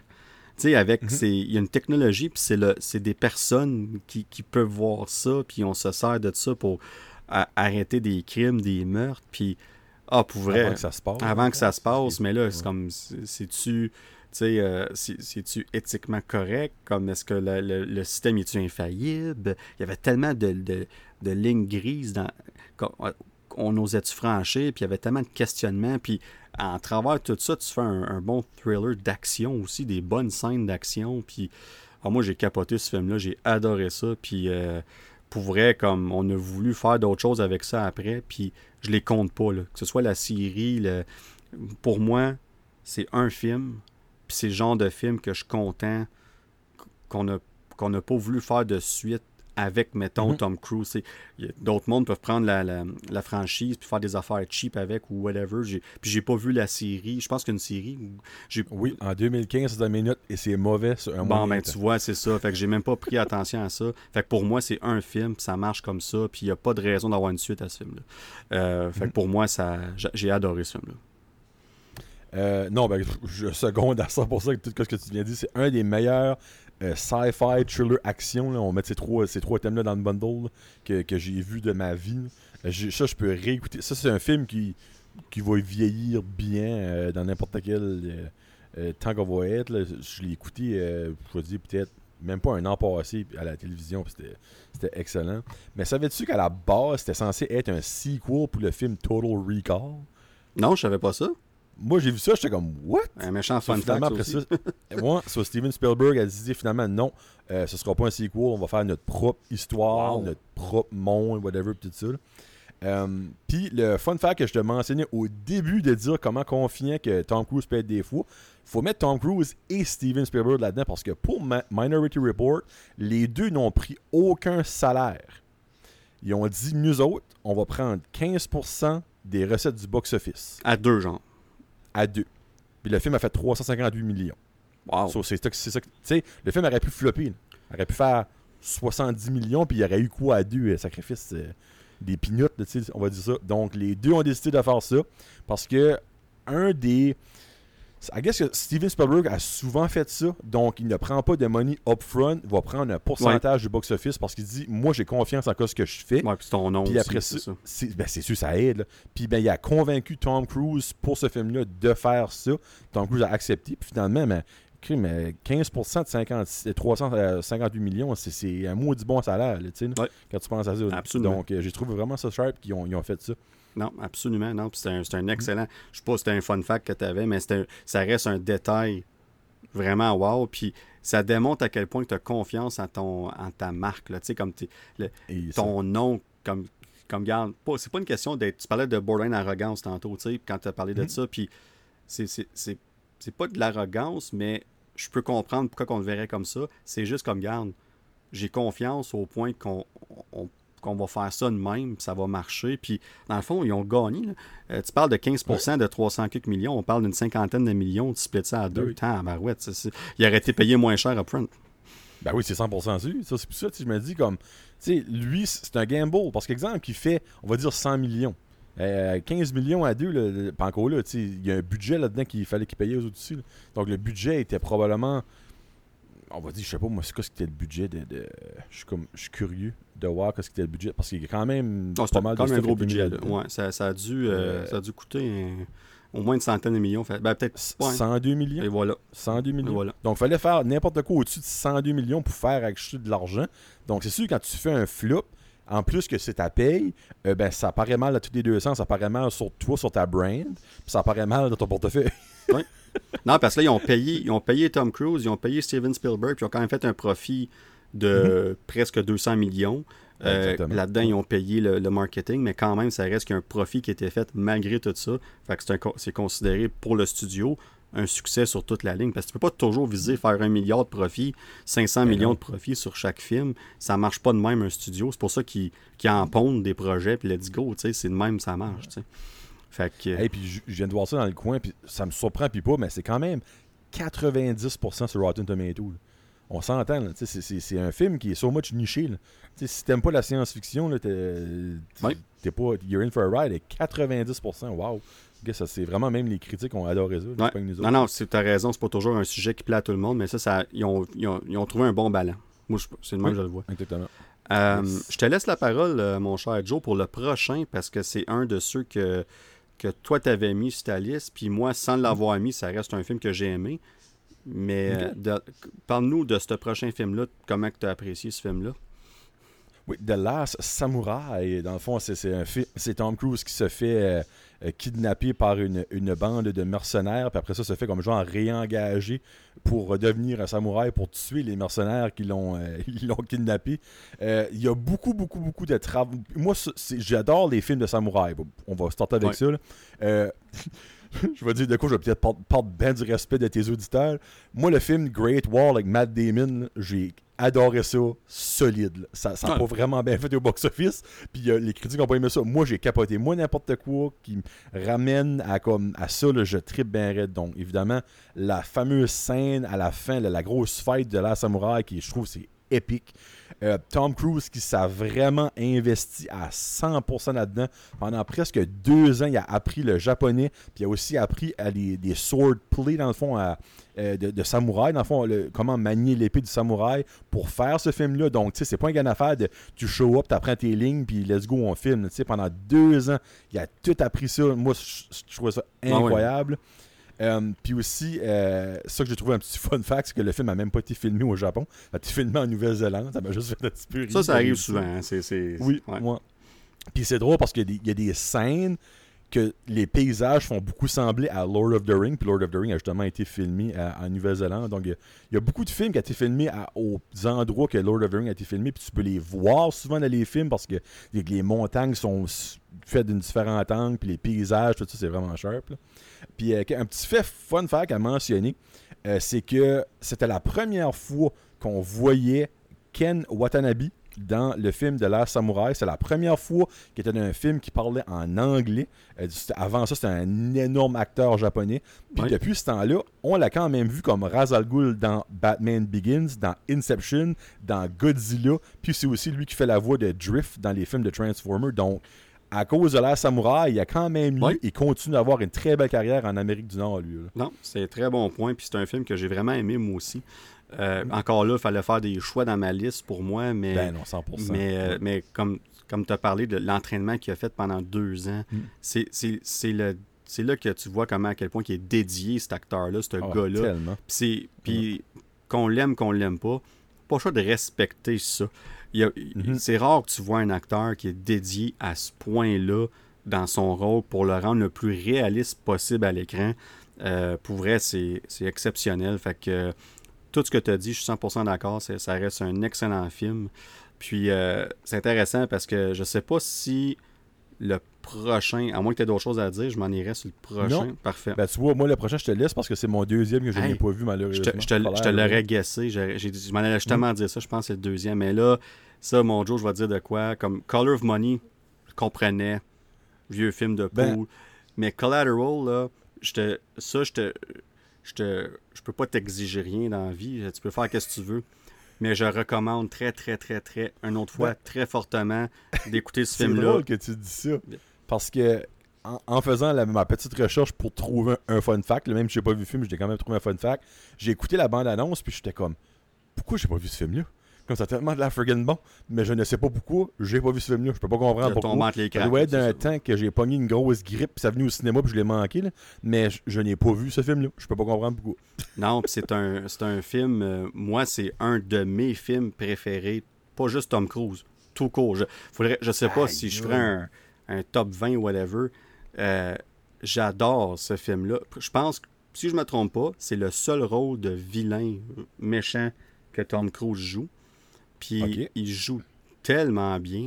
Comme Ah ouais. c'est ce film-là me pris par surprise parce que ça commence, puis tu sais, c'est, c'est lui puis Jamie Foxx. Lui, il prend un taxi, puis c'est Jamie Foxx, le chauffeur de taxi, puis il jase, puis, puis tu sais, puis c'est, leur dynamique est super bonne. Puis là, à un moment donné, il est comme, ah, il dit, euh, j'ai, j'ai quelques arrêts pour toi à faire, je pense que c'est 5 ou 6, là. Puis là, il sort une pile d'argent, comme en éventail, sais. Puis il dit, je te paye ça, je te paye la moitié, après ça, l'autre moitié à la fin de la nuit, puis tu fais juste, toi, tu m'emmènes à ces places-là, t'as juste à me driver, tu fais rien d'autre. Fait que là, il arrête. Lui, il est quand même un bel shot d'argent pour la nuit, la titre, tu sais.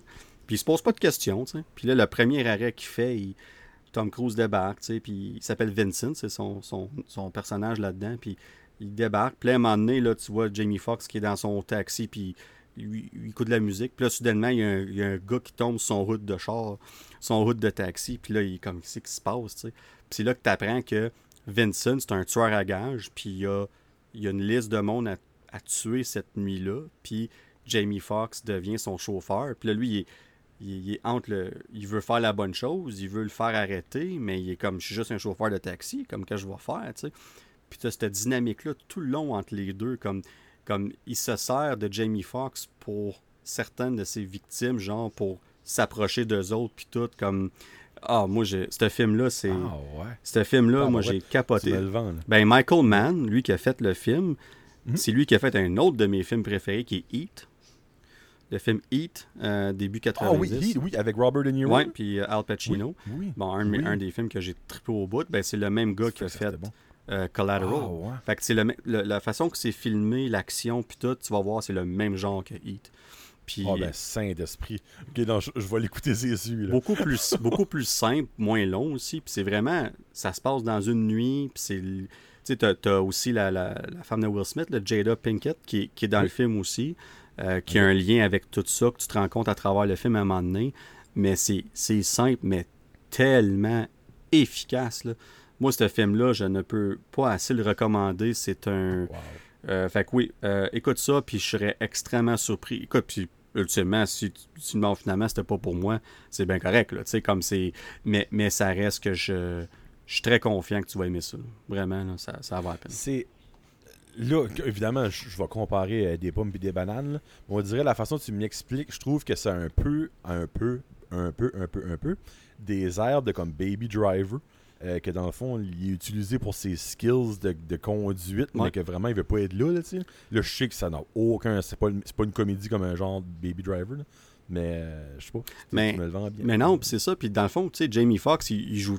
Il est, au- il est aussi bon que Tom Cruise là-dedans. là. Il, il, il est pas un super-héros. Il est pas, il sait pas se battre à rien. Comme, comment, comment qu'un chauffeur de taxi euh, noir, tu sais, Jamie Foxx, Mhm. comment est-ce qu'il pourrait arrêter un, un tueur à gages entraîné, tu sais? Puis à un moment donné, Tom Cruise le regarde, puis il dit, là, comme il dit, I'm, I'm way better at this than you, là, comme t'as aucune chance, là, comme Puis il est même pas arrogant, il est comme, essaye rien, là.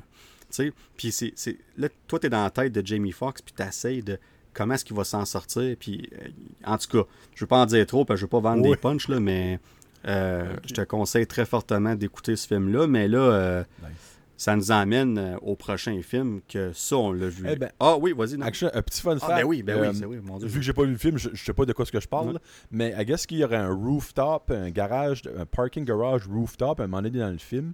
Euh, dans la vraie vie, ce parking-là appartient aux Secret Services américains, aux services secrets américains. Puis I guess que ça a été une terrible de pour les convaincre de filmer là. Euh, puis je peux croire, Christy, hein, c'est censé être un petit peu, un petit peu euh, Ouais. euh, private, ça, là. Donc, je sais pas pourquoi est-ce qu'ils ont voulu avoir ce parking garage-là. Est-ce que c'était parfait pour filmer qu'ils ont dit? Donc, euh, quand je vais l'écouter, je vais essayer de voir ce qu'ils parlent d'eux. Ouais, non, ben je, comme je vais te laisser le découvrir. je vais laisser ça comme ça, mais euh, non, ça vaut vraiment la peine. Moi, j'adore ce film-là. Yes. Mais là, j'adore tout autant le prochain film sur notre liste en Oh, 2005. yes, euh, sir. on parle ici de War of the Worlds, qui est probablement un de mes rôles préférés de Tom Cruise dans tous les films qu'on vient de parler. Euh, ça tombe qu'ils sont back-to-back, mais deux de mes rôles préférés sont Collateral et War of the Worlds.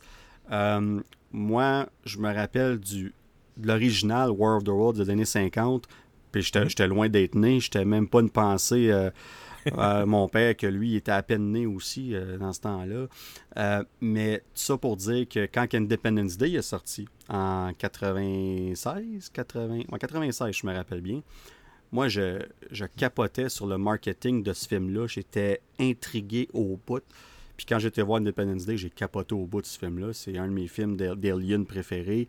Euh, on, ou- on oublie qu'il y a une suite, on n'en parle pas. Euh, euh, puis, puis tout ça pour dire que ce film-là était basé sur War of the Worlds, parce que l'idée du virus informatique vient de l'idée où ce que dans l'original War of the Worlds, euh, c'est un virus humain, la grippe. Ben, dans ce temps-là, c'était une chose là, qui, qui tue les, les aliens, dans le fond. C'est, c'est, c'est, une- fait que tu beau avoir l'armée que tu veux, puis c'est le, le plus petit, minuscule euh, être vivant qui s'occupe. Ils sont juste pas préparés à ça, puis c'est ça qui, qui, qui est menteur, dans le fond, tu sais. Fait que de revoir ce concept-là avec les effets spéciaux d'aujourd'hui, puis qu'on a vendu ce film-là comme un blockbuster un peu. Puis il y a des scènes dans le film qui sont vraiment hallucinantes puis spectaculaires. Mais le, le- le but du film, c'est un drame familial d'un père qui est tout croche comme père, puis qui veut juste sauver ses enfants.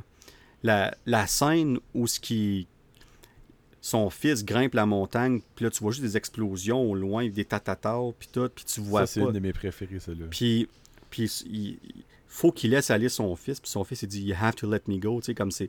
Je, je, je je vais- Puis là, il- son fils est à terre, puis il, s'accroche après, puis il laisse aller tranquillement. Puis j'étais comme.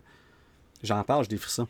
Comme c'est. Mhm. C'est incroyable comment est-ce que le cheminement qu'il fait en tant qu'être humain du début à la fin, qu'est-ce qu'il doit faire pour sauver sa, sa fille en particulier avec le, le personnage de. Son nom m'échappe. Le- le- ouais, mais l'acteur qui, euh, Ah, qui, qui est dans, qui est dans le sous-sol, puis que finalement, Ah, oui, oui. Tom Cruise, il se rend compte qu'il n'a pas le choix de le tuer parce que le gars, il a perdu la carte, il a perdu la map, puis pour protéger sa fille, il a pas le choix de faire de quoi qu'il aurait jamais osé faire, puis encore là, une fois que la scène avec Tim le... Robbins. Tim Robbins, merci. Puis là, t'as la scène de L- l'Alien qui filme, puis qui se promène, puis tu penses qu'il va les pogner avec la caméra, puis je suis comme, oh my god. Puis après ça, t'as, quand que, t'as, t'as le résultat de ce que Tom Cruise y a fait, puis, puis il regarde sa fille, puis il est comme, bloque-toi les oreilles, tu whatever, puis, puis il s'en va Mhm. la voir, puis il veut pas y montrer qu'il est affecté, parce qu'il veut pas y dire ce qu'il a fait. Mais tu vois qu'il est comme déchiré, puis il est comme, faut que je sois fort. mais il y a tellement de bons moments comme ça dans ce film-là. là. Euh, oui, il y a des effets spéciaux, oui, c'est wow, puis tout ça. Puis on a gardé le, on a gardé le, le- l'aspect du premier film original. On a rajouté un drame familial dans ce film-là, pour moi, qui est le, highlight du film à travers un gros euh, blockbuster, si on veut. là. Ouais, c'est drôle parce que je me rappelle encore, moi, ben, évidemment, j'ai vu ça au cinéma, là. je me rappelle encore du, du son là, que ces aliens-là fait quand ils attaquent. Ah oui. Une espèce de comme. boum. Je peux pas le faire, là, mais comme. Je me rappelle encore que ça m'avait marqué ce son-là. Là. Puis, j'ai, moi, euh, je n'avais pas vu le original avant de voir lui en 2005. Ben, je l'ai écouté après ça. Ben, je, je connaissais pas comme, comment ça finissait et toute l'histoire. Mais il y a beaucoup de monde que, clairement, n'ont pas vu l'original. Qui n'avaient pas aimé la fin. Ils avaient trouvé ça un petit peu stupide. Moi, j'ai adoré la fin. Ben oui. comme, t'as beau attaquer ce que tu veux, puis ils n'ont même pas pensé au plus, à la plus petite micro-menace. Puis c'est ça qui les a fait tuer, dans le fond, les, les microbes, dans le fond. Ah oui. C'est, moi, j'ai vraiment trouvé ça sharp, la manière que ça finit. Avant que tu, tu comprennes, tu sais, comme, qu'est-ce, qui- qu'est-ce qui se passe, comme, oh, là, les oiseaux vont sur eux autres, puis ils ont plus leur champ de protection, puis c'est là que Tom Cruise, comme, va voir l'armée, comme, hey, let's go, c'est le temps, puis les shoot on down, puis là, t'as des petits aliens qui sortent à la fin, puis c'est là qu'ils voyons, dans le fond, que c'est les bactéries, qui, Ouais. les microbes qu'on ont tout take over, puis qui ont, ils les ont sauvés pratiquement. là. Non, j'ai vraiment trouvé cette fin-là sharp. Mais, mais l'idée que tu réussis à détruire une, une race d'extraterrestres comme ça, mais que tu comprends pas pourquoi. Moi, pour vrai, même si j'aurais pas vu l'original, j'aurais cap comme Oh oui, j'aurais capoté sur cette scène-là, puis je suis comme que- qu'est-ce qui se passe? Tu sais, puis après ça, on t'explique ça. Est-ce que c'est spectaculaire? Non. Mais c'est c'est crissement logique. Ben, ben, Exactement. Tu sais, comme parce que n'importe qui ce qui va attaquer, il y a bien des détails qu'ils penseront pas à. Puis ça, c'est comme le détail qui les a tués. Tu sais, les, comment est-ce qu'ils disent, le, le diable est dans les détails, quelque Ouais, chose comme ça? The. Devil's in the on a la- c'est ça. Ouais. Les autres, on a la preuve rate là. Les autres, ils n'ont pas pensé à cet, aspect-là avant d'attaquer, puis ils sont fait avoir. là.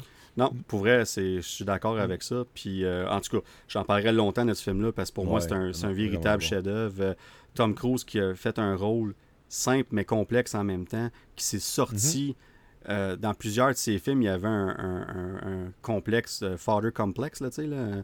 Mhm. Puis dans celui-là, c'est lui qui est le complexe de father de ses enfants, comme il doit se, se prouver à ses enfants. Puis on fait une bonne job au début du film de, de nous montrer comment est-ce qu'il n'est pas vraiment un bon père. Puis, Ouais. puis, euh, puis après ça, quand que le- le- la fin du monde littéralement arrive, qu'est-ce qu'un être humain va être soudainement prêt à faire? Puis là, tu te rends compte que le gars, il a jamais été un mauvais père. Il savait juste pas comment être un bon père.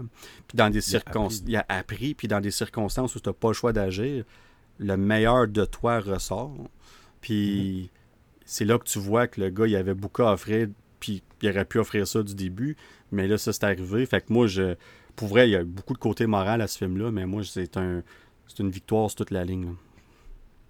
Yes. Euh, puis avant de passer à notre dernier, ben, le Ouais. dernier film, avant de parler du, Ouais. du main event, là, euh, deux petits fun facts. I guess que Steven Spielberg, dans les scènes que Tom Cruise et Dakota Fanning jouaient comme dans l'eau, il y a des scènes qui sont dans l'eau, il faisait jouer la musique de jazz pour les faire chier. Moi, j'ai lu ça, ça m'a juste fait Ça, rire. drôle. C'est- Oh là, ça m'a fait rire. Puis parlant de Dakota Fanning, MTV lui a donné un award. Elle a été votée. Hey, ça, là, j'ai ri quand j'ai lu ça. Elle a été votée le most useless thing to have in an apocalypse. Oh my God. Dans le fond, la, la chose la plus inutile à avoir d'un apocalypse, parce que vraiment, dans ce film-là, autre qu'être un gros trouble, elle est pas grand-chose. On va mettre ça comme Ouais. ça. ça m'a juste fait rire quand j'ai vu ça. Ah non, t'as 100%. Ouais. Mais tu sais, elle est vraiment bonne. tu Elle, elle était jeune dans ce temps-là. Ben, le elle joue son rôle, c'est tu son rôle, c'est un Oui, enfant. elle joue son rôle.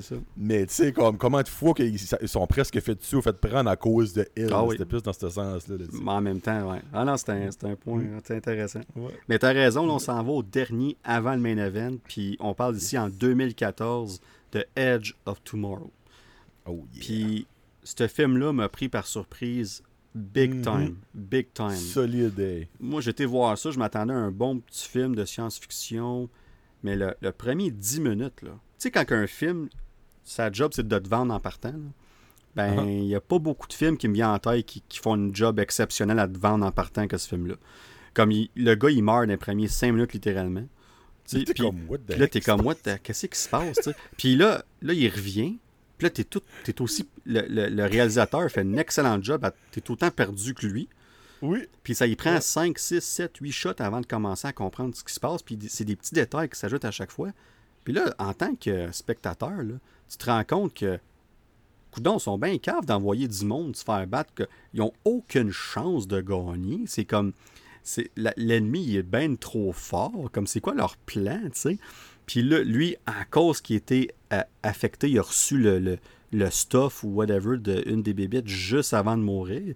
Ça y transfère comme le, une espèce de pouvoir, on va dire ça comme ça. Bon, Bon, tu sais, jusqu'à. C'est pas vraiment un pouvoir, mais ça y transfère de. un ability. Une genre. ability, ouais, c'est ça. Puis, Ouais. puis jusqu'à temps qu'il soit réexposé ou ce que ça neutralise, là, tout. Là. Mais, mais, hey, comme ça l'emmène.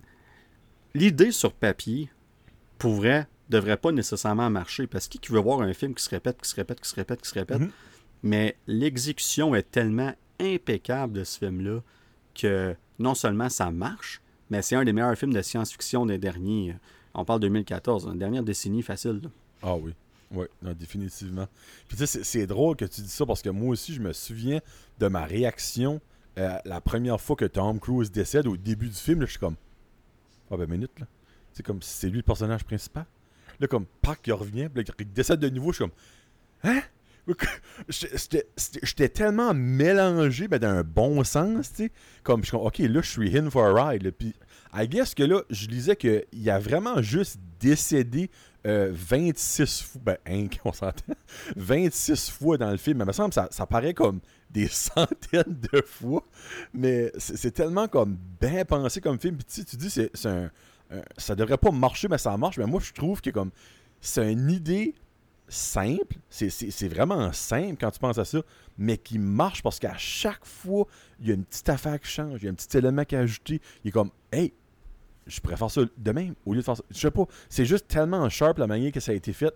Puis le fait qu'ils vont appeler le deuxième Live, Die, Repeat and Repeat, je trouve. C'est juste parfait comme nom.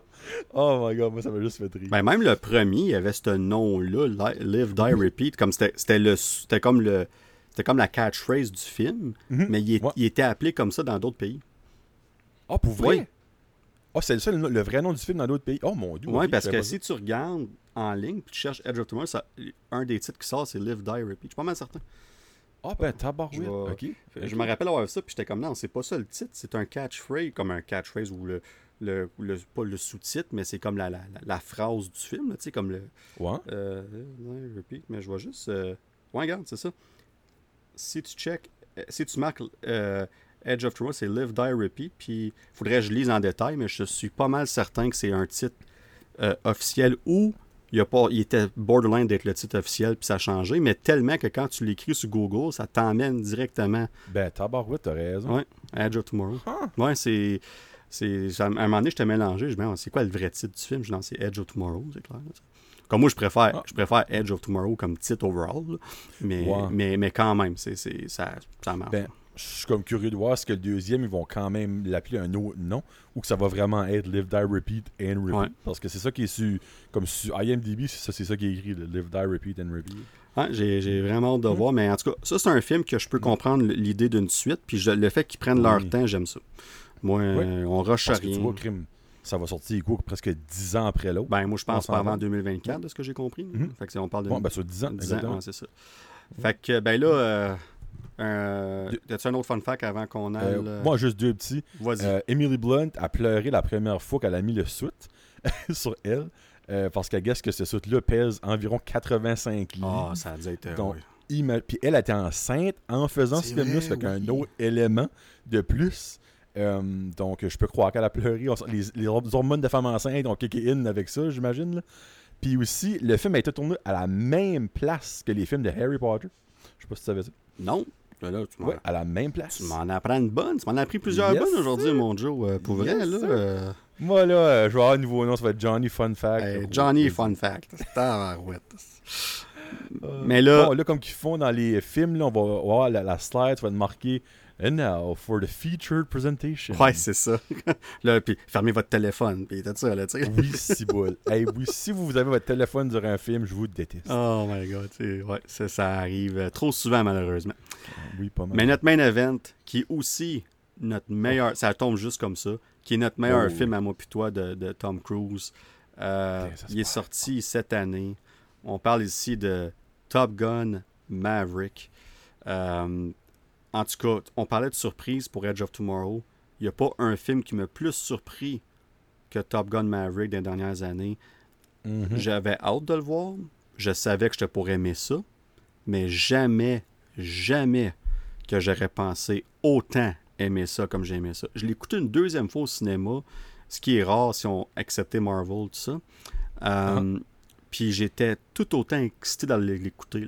J'étais avec ma femme, là, puis j'avais plus hâte qu'elle, puis je l'avais déjà vu. Tu sais, comme c'est. c'est comme c'est. Puis on est sorti de là, puis elle aussi, elle a vu Top Gun une fois, il y a bien longtemps, elle l'a pas réécouté avant, puis là, on écoute ça. Là, on- le film finit, puis là, je la regarde, je dis rien. Je vais juste dire, puis, elle dit, elle dit, c'est mon meilleur film cette année jusqu'à date. Comme Wow. big time. Puis elle dit, je pense, des dernières années. Elle dit, c'était vraiment excellent. Puis, puis ça, je l'ai entendu partout. Entendu de toi, je l'ai entendu de ma femme, je l'ai entendu de ma- dans ma tête plusieurs fois, je me l'ai dit souvent. Euh, des, des- des- des chums que je me disais, ils vont-ils aimer ça ou pas? Tout le monde a, a- a pas juste aimé ça, tout le monde a adoré ça. C'est Non, je connais personne qui a pas aimé ça. Je connais littéralement personne qui a pas aimé ça. Il y a personne qui me dit Ah, c'était correct. C'était bon. Mhm. Non, non, non, non. C'était comme Hey, c'était vraiment bon. Wow, c'était solide. Wow, c'était le film de l'année. Tu sais, puis Oh, tous les chiffres qu'on va prendre dans quelques secondes, euh, c'est mérité. là. Puis d'ailleurs, on parle des chiffres. Allons-y vite fait avant de rentrer dans le. Oui. le- le- le- comment tu dis ça, la, viande sur l'os, où il y a une expression, puis ça, là, tu le. Rentrer dans le gras. Dans le gras, c'est ça. Et Oh, voilà. La, la viande sur le. Chance t'es là pour reprendre mes expressions que je connais à moitié. Euh, le box-office au premier week-end, OK, il a fait au niveau domestique, donc US-Canada, 160,5 millions, ce qui est exceptionnel. Comme, Hey, premier week-end, pas premier mois. Puis oui, c'est un week-end de 4 jours dans le fond, parce que c'est le, le- le- Bon. le week-end, Remembrance Day week-end, mais c'est pas grave, là, ça Ouais. reste Ah, exceptionnel. À l'international, un film comme Top Gun, il a fait 139,5 millions, ce qui est tout autant exceptionnel pour un film. De cette- parce que c'est un film qui avait fait un gros succès aux États-Unis. Ailleurs aussi, mais pas autant qu'ici. Euh, ce film-là marche ailleurs tout autant qu'ici. Pour un total de 300 millions le premier week-end. Mais le film, tu l'as dit tantôt, on est rendu au niveau domestique. là, j'ai marqué 636, mais depuis, puis j'ai fait les notes la semaine passée, on a franchi le 650 millions. Euh, donc, on a battu Jurassic World au huitième rang, puis on va battre Titanic au septième rang pour les films euh, au, niveau de, euh, au niveau domestique, si on veut. Et au niveau mondial, là, on est rendu à 1,29 milliard et tout porte à croire qu'on va frapper le 1,3 milliard. C'est malade. C'est complètement. euh, écoute, c'est- pour vrai, je- j'en reviens pas. Puis c'est évidemment le meilleur euh, film de Memorial Day Weekend de tous les temps au niveau domestique. Puis c'est le premier film de Tom Cruise à frapper le 100 millions au niveau domestique ever. Euh, tout, tout, tout rentre positivement pour ce film-là. Et sais, il y a- il y, a des films qui font bien de l'argent, puis t'es comme, ouais, c'est bien le fun, là, mais comme, il y a bien des défauts, whatever. Ce film-là Ouais. mérite tout, tout, tout, tout, tout. Que ce soit les critiques, que ce soit euh, l'argent qu'il fait, que ce soit le fait que ça fait deux mois et demi qu'il est au cinéma, puis qui, malgré des films comme, comme Thor qui est sorti après ça, des films comme Jurassic World Dominion qui est sorti, puis il y a d'autres films, euh, il y a eu Minions, il y a eu, euh, il y a plein de films qui, sont sortis avec- qui ont fait beaucoup d'argent. Ça n'empêche pas Ben, Top Gun de faire de l'argent. Tu vois, comme si je prends l'exemple comme de, de nous autres dans notre communauté, le, le cinéma. Euh, le cinéma est ouvert à nous autres en, en 2000, puis depuis 2000, c'est le deuxième film qui a resté le plus longtemps au cinéma après Avatar. Avatar avait resté 12 semaines Voilà. au cinéma, là, il est resté 10. Il vient juste de décoller, là, comme de décoller.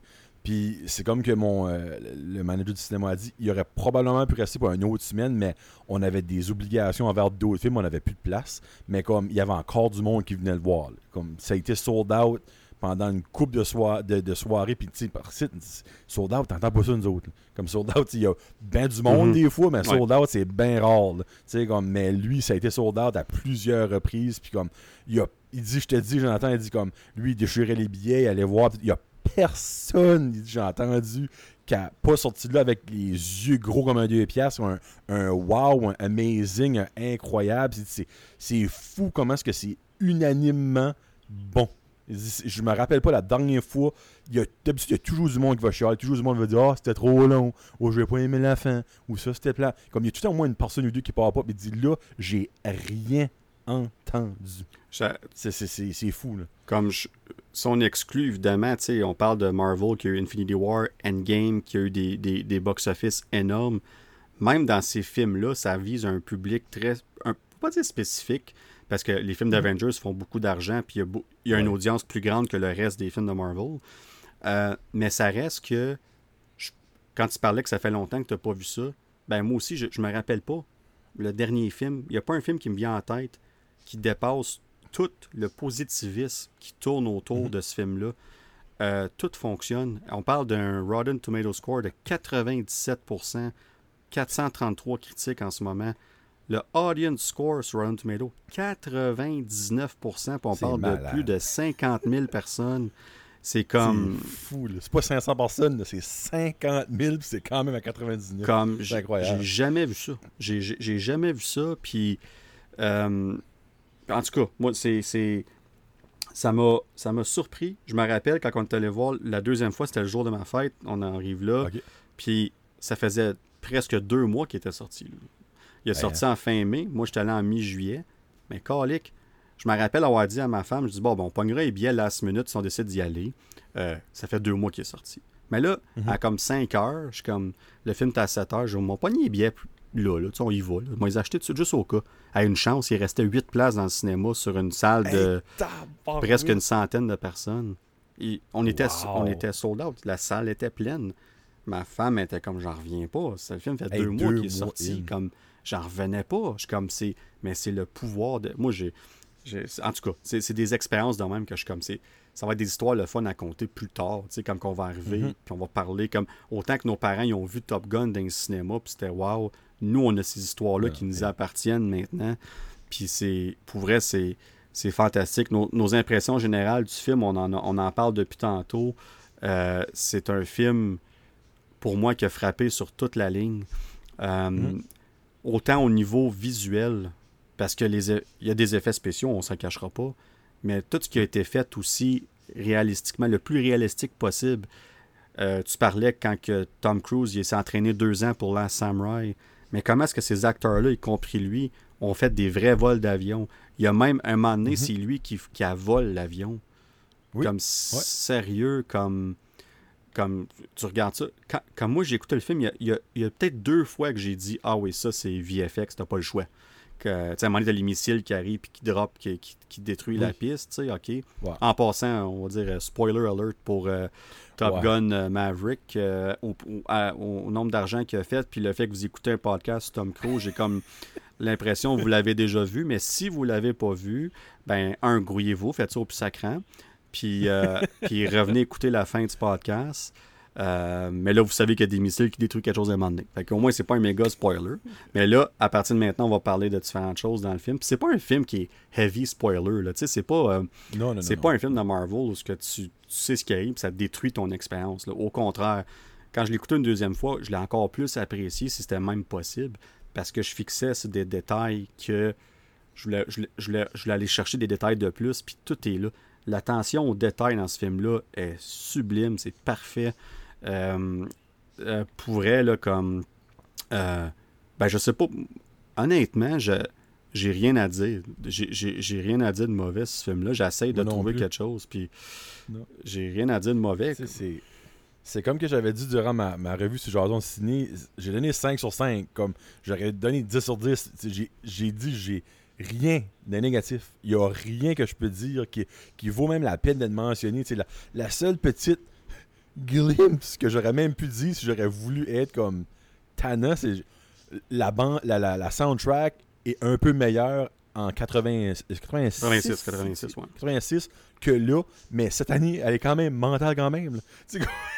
C'est fou comment est-ce que ce film-là, j'ai cherché du négatif, puis pas parce que je veux en dire, parce que je me dis, crème, à un ça peut pas être si parfait que ça, mais j'ai rien trouvé. Comme c'est tout, wow, l'action, l'émotion, la nostalgie, les wow factors, euh, comme les Easter eggs, la façon que les, les, toutes les acts sont incroyables. Le acting est mental, le choix des acteurs est mental. C'est fou, c'est juste fou comment est-ce que ce film-là est parfait? Comme c'est la parfaite suite de l'histoire des suites qui n'a pas existé. Comme oui, ça a repris 36 ans. Euh, puis je, l'avais dit, mais si ça prend 36 ans à avoir une autre suite autant incroyable que Top Gun Maverick pour un autre film, je suis prêt à attendre 36 ans. Parce que l'expérience que j'ai vécue au cinéma, moi aussi j'étais le voir deux fois comme toi, l'expérience que j'ai vécue au cinéma, le- les feelings que j'ai eu, les discussions que j'ai eues avec le monde après, euh, les discussions que j'ai eues avec le monde qui n'avait même pas vu Top Gun 1, mais que j'ai forcé à voir Top Gun 1, puis j'ai forcé à aller voir le 2, puis que m'ont remercié après. C'est incroyable comment ce film-là a apporté du bon, juste du bon. Ouais, c'est le fun. C'est un beau film. Oui. Puis, tu sais, on, a- on, on se parlait tout au début, comme moi, je savais en allant dans le film que le troisième acte était wow, contrairement au troisième acte de- du premier Top Gun. Puis, Ouais. quand le film commence, dans le premier 15 minutes, moi, je m'étais dit, il y a quelqu'un qui meurt à la fin. Whatever, la- parce que la mission a l'air tellement quasi impossible, pas pour prendre. euh, Uh-huh. euh, mais comme les, ça- mais, mais c'est comme Ouais. il faut puis il dit lui-même il dit il dit yeah, someone's not making it out alive of this là. puis quand il Mhm. dit ça lui il se dit c'est lui là. tu le vois du début il est comme c'est c'est- puis là après ça il se fait dire non non tu comprends pas toi tu vas pas faire la mission toi tu vas enseigner la mission Puis il est comme quoi? Puis là, en partant, je me dis, ben non, there's no way que Tom Cruise va pas être dans cette mission-là à la fin. C'est sûr qu'ils vont trouver une façon de, de, le mettre là. Mais la façon qu'ils ont trouvé de le mettre là, c'est mon bout préféré du film. Puis c'est la scène qui arrive. Puis là, ils sont là, puis ils sont en train de dire, on vous donne trois minutes de 4 minutes, il, rajoute le temps. Là, en place d'être. Euh, fallait qu'il fasse en 2 minutes et demie. Puis il dit là, vous avez 4 minutes, je pense, ou 4 minutes et demie, ou je sais pas trop. Puis là, ils sont comme, ben non, c'est impossible, on peut pas le faire là-dedans, on va se faire poigner. Puis là, tu vois que le, général, l'armée, il est comme, ben, vous êtes les meilleurs pilotes, vous devriez être capable de, de vous sortir de ça, genre. Fait Là, ils sont comme, OK. Puis là, lui, il arrive avec son avion, puis il change le clock à 2 minutes 15. Ça, c'est 15 secondes. Je pense que c'est ça, 15 ou, 15 ou 30 secondes de moins. 15 ou 30 secondes de moins que qu'est-ce qu'il était supposé le faire au début. Puis il arrive, puis il prouve à tout le monde qu'il peut le faire tout seul. Ils font ça à 4. Lui, il arrive, puis il fait tout seul. Puis la simulation.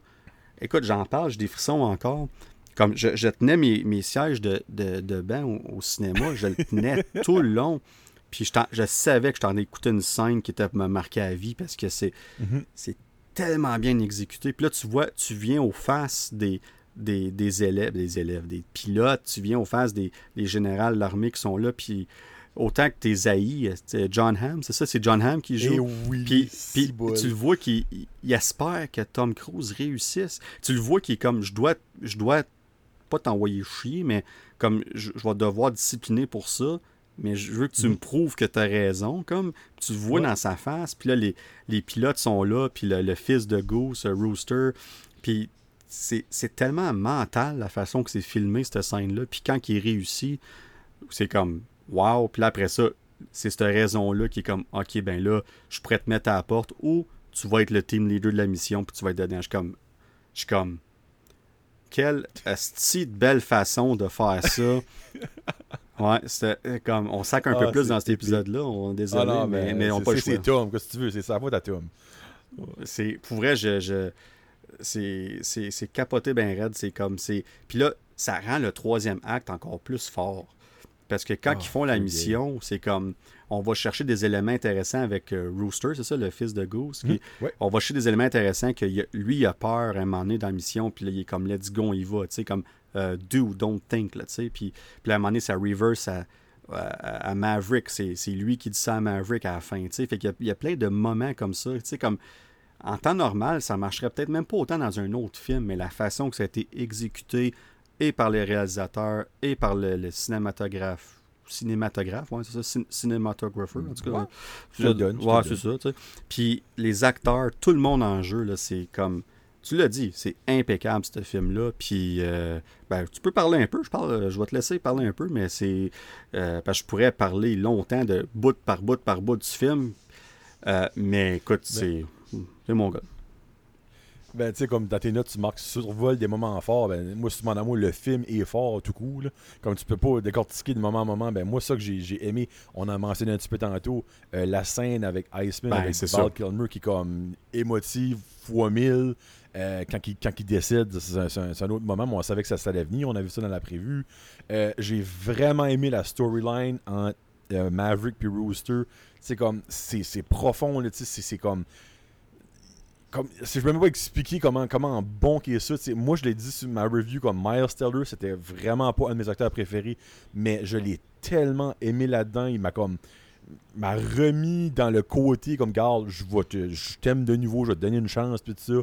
Tu sais, comme, il y a tellement des beaux moments quand il joue du piano, comme son père faisait, puis qu'on voit le, le back then, quand c'est lui, bébé, assis le piano. Tous ces petits moments-là, comme, ça arrêtait pas. Comme il y avait, à chaque minute, il y avait un autre moment. C'est comme, oh, frig, un frisson, une émotion, un rire. Comme, ça n'a ça pas arrêté tout le long. J'aurais pris ce film-là pendant des heures et des heures et des heures. Comme, je, je sais qu'à un moment donné, comme on va en revenir, mais c'est fou comment est-ce que ce film-là était attendu. Il a sorti deux ans après que ça sorti, puis j'avais tellement peur qu'on parce que ça arrivé, tu sais, Wonder Woman 1984, euh, euh, même le dernier James Bond, comme des films qui été repoussés, que tu vois, puis t'es finalement comme, oh, ouais, on avait comme déjà vu pas mal dans les prévus, puis comme on a déjà entendu parler pas mal, puis finalement, c'est pas que ça floppé, mais que le hype n'était plus là. Puis lui, j'avais tellement peur que ça arrive, puis ça était tout le contraire. Comme, tu, me dis comme je sais pas si que le, COVID, l'attente, a eu un impact là-dedans. Comme si, exemple, on l'aurait vu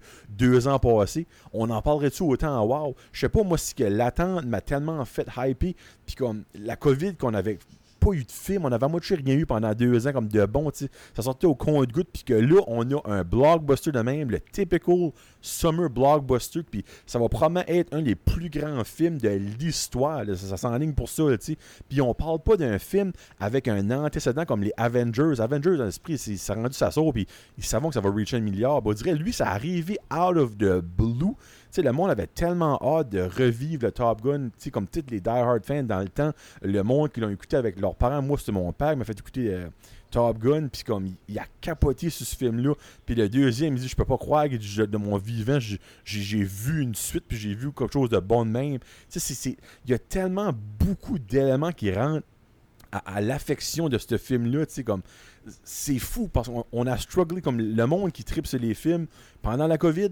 oui, c'est sûr comme que c'est rien comparé au monde quand t'es malade, au monde qui est décédé. Mais comme quand t'aimes les films, quand t'aimes aller au cinéma, tu l'as eu rough en sacrament. Je m'excuse pour le mot durant la COVID, mais on dirait tout ça. Il y a eu un payoff avec Top Gun Maverick. Ça a été comme le cadeau qu'on attendait, comme le, gâteau avec les, les, les, les confettis qu'on ah attendait, puis ah on l'a eu comme. Moi, il y a des bouts, j'avais une émotion, puis il n'y avait rien qui se passait dans le film d'émotif. J'étais comme, je le vis. Comme, je passe à l'histoire en écoutant ce film-là au cinéma. Je vais en parler dans 10, dans 20, dans 30, dans 40, dans 50 ans de ce film-là. Comment est-ce que c'est un moment fort d'un bout à l'autre pour plus que juste le film pour tout ce qu'on a passé à travers, puis tout ce que comme. Je, sais pas, je, suis sans mots, je suis sans mots, je vais quasiment émotif quand on en parle de niveau de même, tu sais. ben, puis, puis juste le message de Tom Cruise au début du film. Oh, juste comme, ça. C'est juste ça qui est comme merci de votre patience, puis merci de. Ce film-là a été fait pour être vu au cinéma. Merci de votre patience. Je vous promets, tu sais, comme. C'est comme un. Merci d'avoir passé à travers ça. Puis là, mm-hmm. voici un cadeau. Puis, puis l'effet nostalgique peut jouer des deux côtés des fois. Mais on a balancé la nostalgie à la perfection dans ce film-là. C'est les Easter eggs puis tout ça, c'est comme pour vrai, là, comme c'est un c'est un chef-d'œuvre. C'est même ah pas sans aucune question. Puis j'aimerais qu'on revienne un petit deux minutes vite fait sur la scène avec Val Kilmer. À quel point que cette, cette scène-là, on en parlait un peu tantôt, comment est-ce que c'est une représentation de la réalité pour l'acteur, pour Val Kilmer, évidemment. Dans, on, a, on a pris une situation de vraie vie, puis on l'a intégré dans le, dans le film jusqu'à un certain point, parce que c'est vrai que Val Kilmer ne peut plus vraiment parler, a beaucoup discuté à parler mm-hmm. en cause d'un cancer de la gorge qu'il y a eu plusieurs années passées, je devrais dire plutôt à cause d'une opération qu'il y a eu pour le cancer de la gorge. Puis, puis de le voir comme quand il se force à parler, je sais qu'il y a un peu de technologie en arrière de ça, dans les paroles qu'il dit. Il y, a, quelque chose qui a été fait, là, mais, mais peu importe, c'est quand même lui qui fait l'effort. Puis c'est, on, le voit à travers le film, en des messages textes, puis tout. Puis ça build parfaitement à la scène quand que Tom Cruise, quand que Maverick il voit Iceman, puis la réunion. Euh, tu l'as dit, c'était émotif. Puis en, ah, sachant, en sachant ce qui est arrivé avec Val Kilmer aussi, ça ceux qui le savaient, ça redouble au niveau émotion. Puis euh, pour moi, à part la scène, évidemment, comme je dis, quand il fait la simulation, euh, pour moi, cette, scène-là, c'est les deux gros moments forts du film, même s'il y en a plein. Plein. C'est incroyable. Je fais juste penser au moment où ce que, euh, ça va pas trop bien le training, puis à un moment donné, il décide de jouer au football sur la plage, puis là, le le général euh, John Hamm, il arrive, puis comme, qu'est-ce que tu fais? Il dit, ben, il dit, tu voulais une équipe? Ben voilà. tu sais, puis c'est comme, tabarouette, c'est si simple, mais ça marche tellement, tu sais. Puis même euh, le, uh-huh. personnage de, Jennifer Connelly, c'est ça, Jennifer Connelly, tu sais, même s'il a plus ou moins à faire dans le film, ça reste que son, elle a son importance pareil au personnage de mm-hmm. Maverick, puis on a bien intégré ça parce que veux, pas, dans le premier Top Gun, tu avais l'histoire d'amour qui était très omniprésente. Puis c'est comme si on pouvait pas être dans ce film-là sans en avoir une. Puis s'il y a un point négatif que certaines critiques ressortent, c'est ça. Mais pour vrai, comme je, n'ai à aucun moment que j'ai senti que ça nous était imposé. C'est normal, mhm. c'est naturel d'avoir ce type de relation-là dans un film comme ça. Puis la façon qu'ils l'ont intégré, pour moi, c'était super naturel, ça marchait. On, euh, le personnage vieillit à travers ça parce qu'à la fin, il, il, dit Ok, non, je, suis sérieux, je m'en vais plus. Je, vais être avec toi. Là. Tu sais, comme il, apprend de son vécu. Fait Maverick évolue à travers le personnage de Jennifer Connelly, puis sa fille aussi, évidemment. Puis, puis c'est le fun de voir ça. C'est un, un, side comme c'est un, peu plus de côté dans le film, mais, ça, ça l'amène de quoi être positif au personnage. Puis pour moi, ça fonctionne super bien. Fait que je ne suis pas, d'accord que c'est un point négatif du film du tout. Euh, je pense que c'était. Ben, moi, je pense que c'est vraiment là que tu vois que les critiques grattaient pour trouver un bobo. Parce que pour eux autres, ça pouvait pas être parfait. Puis c'est normal. Quand, tu es payé pour faire ça, c'est mais là, c'est vraiment trouver des, des, des, crottes de news qu'il n'y a pas. ah, non, c'est une expression. Non, non, mais tu grattes. Ouais, mais on va... Si ce n'est pas une, on va, on va la. Oui. Euh, c'est officiel, ce n'est une à cette heure. c'est très bien dit. Puis, euh, en tout cas, fait que moi, pour vrai, c'est fantastique le film. Puis, je pense qu'avant qu'on close le débat, parce que là, on approche de deux heures et demie, euh, euh, incroyable qu'on ait parlé de Tom Cruise deux heures et demie, euh, Joe. Euh, c'est fou, hein? Merci de oh, c'est fou. on, ah, le piste là, que tu te rends compte, c'est juste le fun. On s'est dit, oh, peut-être une heure et demie, max deux heures. Encore une fois, on, on va overboard, mais c'est parce qu'on est passionné de ce qu'on parle, puis c'est le fun dans tabarouette. Mais Dernière petite question euh, avant de closer le débat, le, pas le débat, le sujet, je devrais dire, excuse, c'est pas un débat pas en tout. Il n'y a pas grand débat là. Non, pas vraiment pas un débat là. Euh, avec le succès énorme du film, là, euh, puis on en a parlé déjà, moi, plutôt un petit peu, fait qu'on on a une idée, mais comme, est-ce que le studio doit viser à faire une suite à ce film-là? Parce que, peu importe notre opinion, la question doit se poser. Les studios, le studio doit se dire on savait que c'était prêt être un succès, mais à ce point-là, qu'est-ce qu'on fait avec ça? Euh, c'est très délicat comme situation parce que un, de ne pas faire de suite à ce film-là, avec tout l'argent qu'il a fait, il y a une justification qui doit être faite au big boss du studio puis dire qu'est-ce que tu fais? Pourquoi vous ne faites pas une mhm. suite là-dessus? Moi, je sais que Tom Cruise il emmène large. Dans tous ses mhm. films, il emmène large solide là parce que c'est carrément lui qui a qui a mis un droit de veto pour pas que ce film-là sorte en streaming parce que les autres étaient sûrs, mhm. étaient sur le point de le faire. Et eh, Peux-tu imaginer s'il aurait fait ça? Oh. Ok, ah non. Puis même moi, j'étais un de ceux qui disaient dans le temps de la pandémie, on n'avait pas de contenu. Puis j'étais comme, il y a certains films qui devraient sortir en streaming. Je pensais d'ailleurs à Black Widow, comme, sort ça sur Disney, euh, au pire qu'on paye 25-30$, whatever. Comme c'est. Mais, mais un film comme Tom Gunn Maverick, jamais, jamais, jamais, j'ai même pas pensé une seconde de faire ça avec un film de même. Là, tu regardes ça, puis t'es comme. Le film marche tellement bien. Là, est-ce que ça devient un cash grab si on fait une suite? Est-ce qu'on est capable de faire une suite qui est intelligente, qui marcherait tout autant? Est-ce qu'on attend un autre, pas 40 ans, mais un autre 35 ans, mais est-ce qu'on attend, comme Edge of Tomorrow, on attend-tu 10 ans? Comme qu'est-ce qu'on fait avec ça? sais? Fait que moi, je sais pas pour toi, la question se pose, puis c'est délicat. Ben, moi, honnêtement, j'aimerais. Non. Parce que n'importe quoi qu'ils vont faire sera jamais aussi bon que ça juste là, tu startes avec deux prises quasiment. Euh, j'aimerais peut-être plus un aspect comme d'un un spin-off. là, ok, oui, je sais que Tom Cruise apporte beaucoup à ce film-là. Je comprends à 100%. Mais j'ai tellement aimé la, la, la, complicité entre le personnage de Miles Taylor Rooster puis le petit blondinet. je me rappelle jamais de son nom, milieu. Euh, ah, euh, comme euh, Hangman, c'est ça, Hangman? Oui, lui, c'est lui, c'est ça. je me rappelle son nom, son nom d'acteur, mais ouais, Hangman. Pourquoi pas, tu sais, attends, attends. Attends un 5, 6, whatever, 10 ans. Eux autres, il y a l'expérience de leur. Ben, c'est ça. ça, ça, ça, pourrait être un film fait par Tom Cruise, puis il peut même avoir un petit caméo, whatever, une petite scène, mais pourquoi pas juste aller comme garde Top avec Soul, avec eux autres. On a-tu besoin d'un autre film avec Maverick, tout ça? Comme, c'était tellement incroyable ce film-là. Oui, on a attendu 36 ans pour le voir. Moi, ça me dérange pas de ne pas en avoir d'autres. Je n'expectais même pas avoir celui-là avant 4 ans passés, quand tu penses à ça. Mais vraiment, moi, si tu demandes à moi un autre, non. Mais il y a quelque chose à faire avec ça. Parce que ces acteurs-là, tu sais, Marcelo qui est quand même un acteur écrit ah de renom, tu veux pas. Euh, je serais prêt à avoir un, un, un spin-off tu startes de quoi, tu fais un spin-off, puis tu peux avoir des recurring characters qui pourraient revenir, tu sais, puis des choses comme ça. J'ai John M pourrait être, quand même être dedans, ou des choses comme ça. Mais ouais, non, moi j'aurais plus un spin-off qu'un autre. Puis c'est pas parce que j'en veux pas. C'est parce que je me dis c'est impossible que ce sera aussi, aussi bon. Là. Et voilà. Comme l'effet nostalgie sera plus là. là. Exactement. Comme ça, enlève ça, là. Tu sais, c'est sûr. là. Exactement. L'effet nostalgique ne pourra pas être à ce niveau-là ever. euh, Non. euh, ever. Pour, en tout cas, on verra, là, mais, mais je pense que tu as mis le doigt dessus. Moi, je suis d'accord avec toi. Euh, Est-ce que c'est pas qu'on n'en veut pas? C'est que c'est la Non. bonne chose à faire. Puis s'il y a Mhm. une façon de le faire, c'est de faire de quoi de complètement différent. Puis la 100%. meilleure avenue, je suis d'accord avec toi, c'est mettre l'emphase sur les personnages qu'on connaît déjà, mais qui sont pas Tom Cruise. Euh, Mhm. Honnêtement, je ne vais pas répéter ce que tu as dit. Tu as 100% raison. J'adore l'idée que ça pourrait être un. Il y aurait un caméo dedans, pas plus. Mais tu, tu le vends comme quelque chose de différent. Puis tu le vends comme quelque chose qui est bon à sa façon. Euh, je pense que là, tu, tu te sauverais les possibles, inévitables comparaisons entre les deux films. Les trois films, je devrais dire. Exactement. Les trois films. Ouais, fait que je pense que pour, on s'entend là-dessus, ça serait l'avenue à aller euh, 100% certain.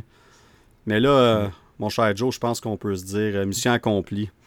On a... Ah non, mais vraiment, hein? C'est, elle est pas impossible cette mission-là. On a parlé pendant Hey. deux heures, quasiment passé 30, je pense, 2h35. Ouais, de 2h35. Tom Cruise. Non, ben, tu sais, c'est. Il y a, il y a des choses à parler. Il y a des acteurs qu'on aurait pu prendre, qu'on aurait eu 3-4 bons films, qu'on aurait vraiment aimé. Ben, Tom Cruise, il y a tellement de choses. Puis, Ouais. c'est fou pareil parce qu'il y a beaucoup de choses, mais il y a rien que 60 ans quand même. C'est comme on disait tantôt, là, il peut y en avoir un autre 10, 15, 20 ans de bons films et de bonnes réalisations, des choses comme ça. Donc, c'est- mental. Puis, finir avec Top, Top Gun Maverick, c'est la cerise sur Sunday. là. Pas plus compliqué que ça. là. 100% d'accord. Puis euh, c'était un sujet qu'on savait qu'on aurait beaucoup de conversations. On avait Mhm. beaucoup de points en commun au niveau des films qu'on appréciait de Tom Cruise, des projets aussi. Euh, quelques petites différences d'opinion que j'ai adoré aussi au niveau de qu'est-ce qu'on aime moins versus plus. Ça, c'était super. Euh, fait qu'honnêtement, euh, encore une fois, merci Joe d'Ottawa prêté au jeu. C'était super. On va continuer à faire ça. D'ailleurs, notre prochain va être Jurassic Park. Je sais que tu es un, fan de cette franchise. Puis une franchise qui est en, en denti, on va dire ça comme ça. Un- ça va être un Mhm. montagne russe de. et- En dents de T-Rex. Oh, Oh, excusez, Rudy, je m'excuse. Ah, il va, le super vedette, il va venir chercher son micro, ce sera pas long. Ah, fantastique. Puis d'ailleurs, parlant de Rudy, évidemment, le but, c'est qu'il soit aussi dans certains épisodes de On jase de. Dans le cas de Rudy, il y a une invitation VIP pour littéralement chaque épisode. Euh, mais euh, évidemment, quand ça donne pas, ça donne pas. Mais en ayant aussi Joe euh, sur ce show-là un peu plus, c'est toujours le fun d'avoir différentes opinions. Puis évidemment, tu es un tu es un connaisseur à un nouveau podcast, tu l'expérience que même moi, comme oui, j'en ai fait depuis un an et demi, mais toi, tu en fais depuis longtemps. Fait que c'est, le fun d'apporter cette expérience-là de vétéran du podcasting euh, sur le, le sujet. Puis, euh, puis veux pas, on s'entend quand même pas pire bien, moi, puis toi, à cette heure. là. Je pense qu'on, Ben peut, oui. je pense qu'on peut dire ça. Oui. Ben moi, moi, honnêtement, c'est rendu j'ai de la peine quand ça fait 24 heures que je parle pas à Danick. ça faisait 48 heures en fin de semaine, puis je commençais à paniquer. Puis finalement, c'est parce qu'il était très occupé. Ouais, c'est me comme quand il dit ouais, là, t'es, t'es trop bas sur ma liste de Messenger. Fait que tu vas juste bon, t'envoyer quelque chose, tu reviennes au top. Trouvez bonne celle-là. Mais, euh, Oh, fait que non, ça va Eh être. ben, Ouais, vas-y, mon Joe. Deux petites choses, deux petites Ben choses. Euh, hein, moi, moi, je plug ça. là. Ça fait que si vous êtes des die-hard et vous êtes rendus jusqu'à ici, dans les commentaires, n'importe où que Danick va poster cette vidéo-là, mettez le mot fantastique. Je vais savoir que vous l'avez écouté jusqu'à 30 ou 40 minutes parce que ça fait toujours l'as dit une fois ou c'était chaud ici. Puis je l'ai compté en plus. Oui! Hey, C'est le mot préféré à Danny. fantastique. Ah, deux fois maintenant. Toi et les Denis de relais, là, vous, vous allez ensemble. Il a même fait une Euh, chanson, c'est ton mot préféré. Puis euh, pourquoi pas plugger euh, le prochain show qui va sortir très prochainement aussi du Nerdverse. Oh, très bientôt, genre cette semaine. Vous êtes chanceux. euh, vous allez avoir deux épisodes dans la même semaine si tout va bien. Euh, puis, dans le fond, ben, vas-y, t'es bien parti. Euh, ça te tente de le plugger ou tu veux que je le plug? Ben, plug-le parce que toi, Ben, moi, le plugger. show, c'est bon. Ben, on va, va plugger ça. Fait que, écoute, on va revenir évidemment sur Miss Marvel, euh, qui Mhm. va, euh, qui est depuis quelques semaines, mais qui a été une belle surprise pour bien des gens. Euh, puis on va revenir aussi sur l'énorme San Diego Comic Con, plus particulièrement Marvel. On va parler ici de ce que Et DC ont annoncé, mais quand on parle d'énorme, je pense que Marvel ont, ont, ont volé la vedette. Comme qu'ils font pas mal à chaque Comic Con, mais là, c'était vraiment quelque chose de, disons que ça nous a donné bien de stock, puis on, je pense qu'on est convaincu qu'on va faire un épisode de 3 heures. Fait que, euh, avec tout le sujet qu'on a, fait qu'on se prépare en conséquence. On va commencer plus tôt pour se donner plus de temps. Puis parce que Joe, évidemment, il, est, euh, il a un heure d'avance dans son coin de pays, puis euh, on veut qu'il participe à cet épisode-là avec nous parce que faut jaser de ça en gang, on n'a pas le choix. Fait que ça, ça va être le prochain épisode. Puis on espère enregistrer ce mercredi. Donc, euh, ça va faire deux épisodes dans la même semaine. Parce qu'après ça, dans mon cas, c'est les vacances qui commencent. Puis je veux pas retarder trop euh, cette, cet épisode-là. Je veux pas qu'on parle du Comic Con au mois de septembre non plus. fait que on va faire ça idéalement mercredi soir pour vous tous. Puis, ben, je pense que c'est ça. Je pense qu'on a fini. Un petit spoiler, j'ai un spoiler pour toi. Euh, Kenton, on ne parlera pas de Tom Cruise euh, sur le prochain épisode du Nervous parce qu'il n'était pas à San Diego comme ben comme Iron Cruise. Malheureusement, ça n'a ben pas arrivé. Je pense que là, on va clore les conversations de Tom Cruise dans le Marvel, dans le MCU, jusqu'à temps qu'on arrive proche de un des projets qui s'en vient. Mais tu va... penses-tu... Non, mais honnêtement, Danny, une question pour finir. le Je on, on éternise. Penses-tu, dans ton vivant, parce que clairement, dans notre vivant, Marvel va arrêter à un moment donné. Mais crois-tu qu'un jour Tom Cruise va être dans le, dans le MCU euh, Je serais pas surpris que oui, mais ça sera pas un rôle. Euh, c'est pour, ça que l'idée du caméo de d'Iron Man à cause du, du background, de l'histoire, puis tout ça fonctionnait, parce que c'était une belle opportunité de l'avoir pour 5-10 minutes, puis c'est fini après. C'est ça. Euh, fait que je pense qu'une situation comme ça pourrait fonctionner, ou même un rôle de un, méchant ou un. Euh, qu'on verrait juste un film comme Christian Bell il a fait. Je pourrais voir ça comme. Honnêtement, je pense qu'un gars comme Tom Cruise aurait bien du fun à jouer un méchant mm-hmm. dans l'MCU. Comme Christian Bell, il a trippé là, pour Thor, ça paraît, tu sais. Puis. Euh, euh, il y, a Kate Blanchett, je pense, pour quand elle a joué Ella, c'est ça. Comme il y, a plein de ces, ces acteurs-là qui viennent pour one time, une fois. Mm-hmm. On a du fun, notre personnage meurt, c'est fini, mais on est là. Ethan Hawke dans Moon Knight. tu sais, des, fait que, honnêtement, je vais, je, je vais dire que oui. Je pense qu'on va le voir à un moment donné. Ouais. Moi aussi. C'est juste, juste pour au moins du fan service. Je suis sûr parce qu'il s'en fait parler, c'est sûr. Là, comme, surtout euh, depuis l'affaire de, de euh, Doctor Strange and the Multiverse of Madness, qu'il était potentiellement Iron Man. Mais je serais pas prêt à dire qu'il va pas faire euh, de coups. Ou même, au pire, peut-être juste un caméo, une joke, juste une joke, juste pour dire, garde, j'ai été dans un film de Marvel, vous êtes-vous content, là, vous pouvez vous taire à ça, tu sais. Juste pour la, la blague. non, je pense, je pense, je pense qu'on va le voir. On va voir euh, j'ai encore confiance. On n'en parlera pas pour un petit bout, mais ça va certainement régler une conversation parce que on, va, on va regarder le sujet dans deux jours, mais il y a des films qui s'en viennent, qui a des opportunités pour qu'un personnage comme ça arrive. On va dire ça de même. Yes, sir ça de même. Ouais. Allez écouter la bande-annonce de Endor, c'est mental. Oui, d'ailleurs, justement, on va probablement en parler mercredi aussi. On va ajouter ça à notre longue liste. Hey boy, on va avoir, je pense, comme cinq bandes-annonces à parler. Là. c'est vrai. ouf. ça va être un épisode rempli, c'est un moyen temps. Fait que euh, j'espère que vous êtes prêts euh, et prêtes parce que ça va être le fun solide. ben, sur ces belles paroles, euh, Joe, encore une fois, merci. Puis on se revoit très bientôt parce que dans quelques jours à peine, on va enregistrer l'épisode 28. Et euh, sur ce, je vous dis à tous et à toutes, à plus.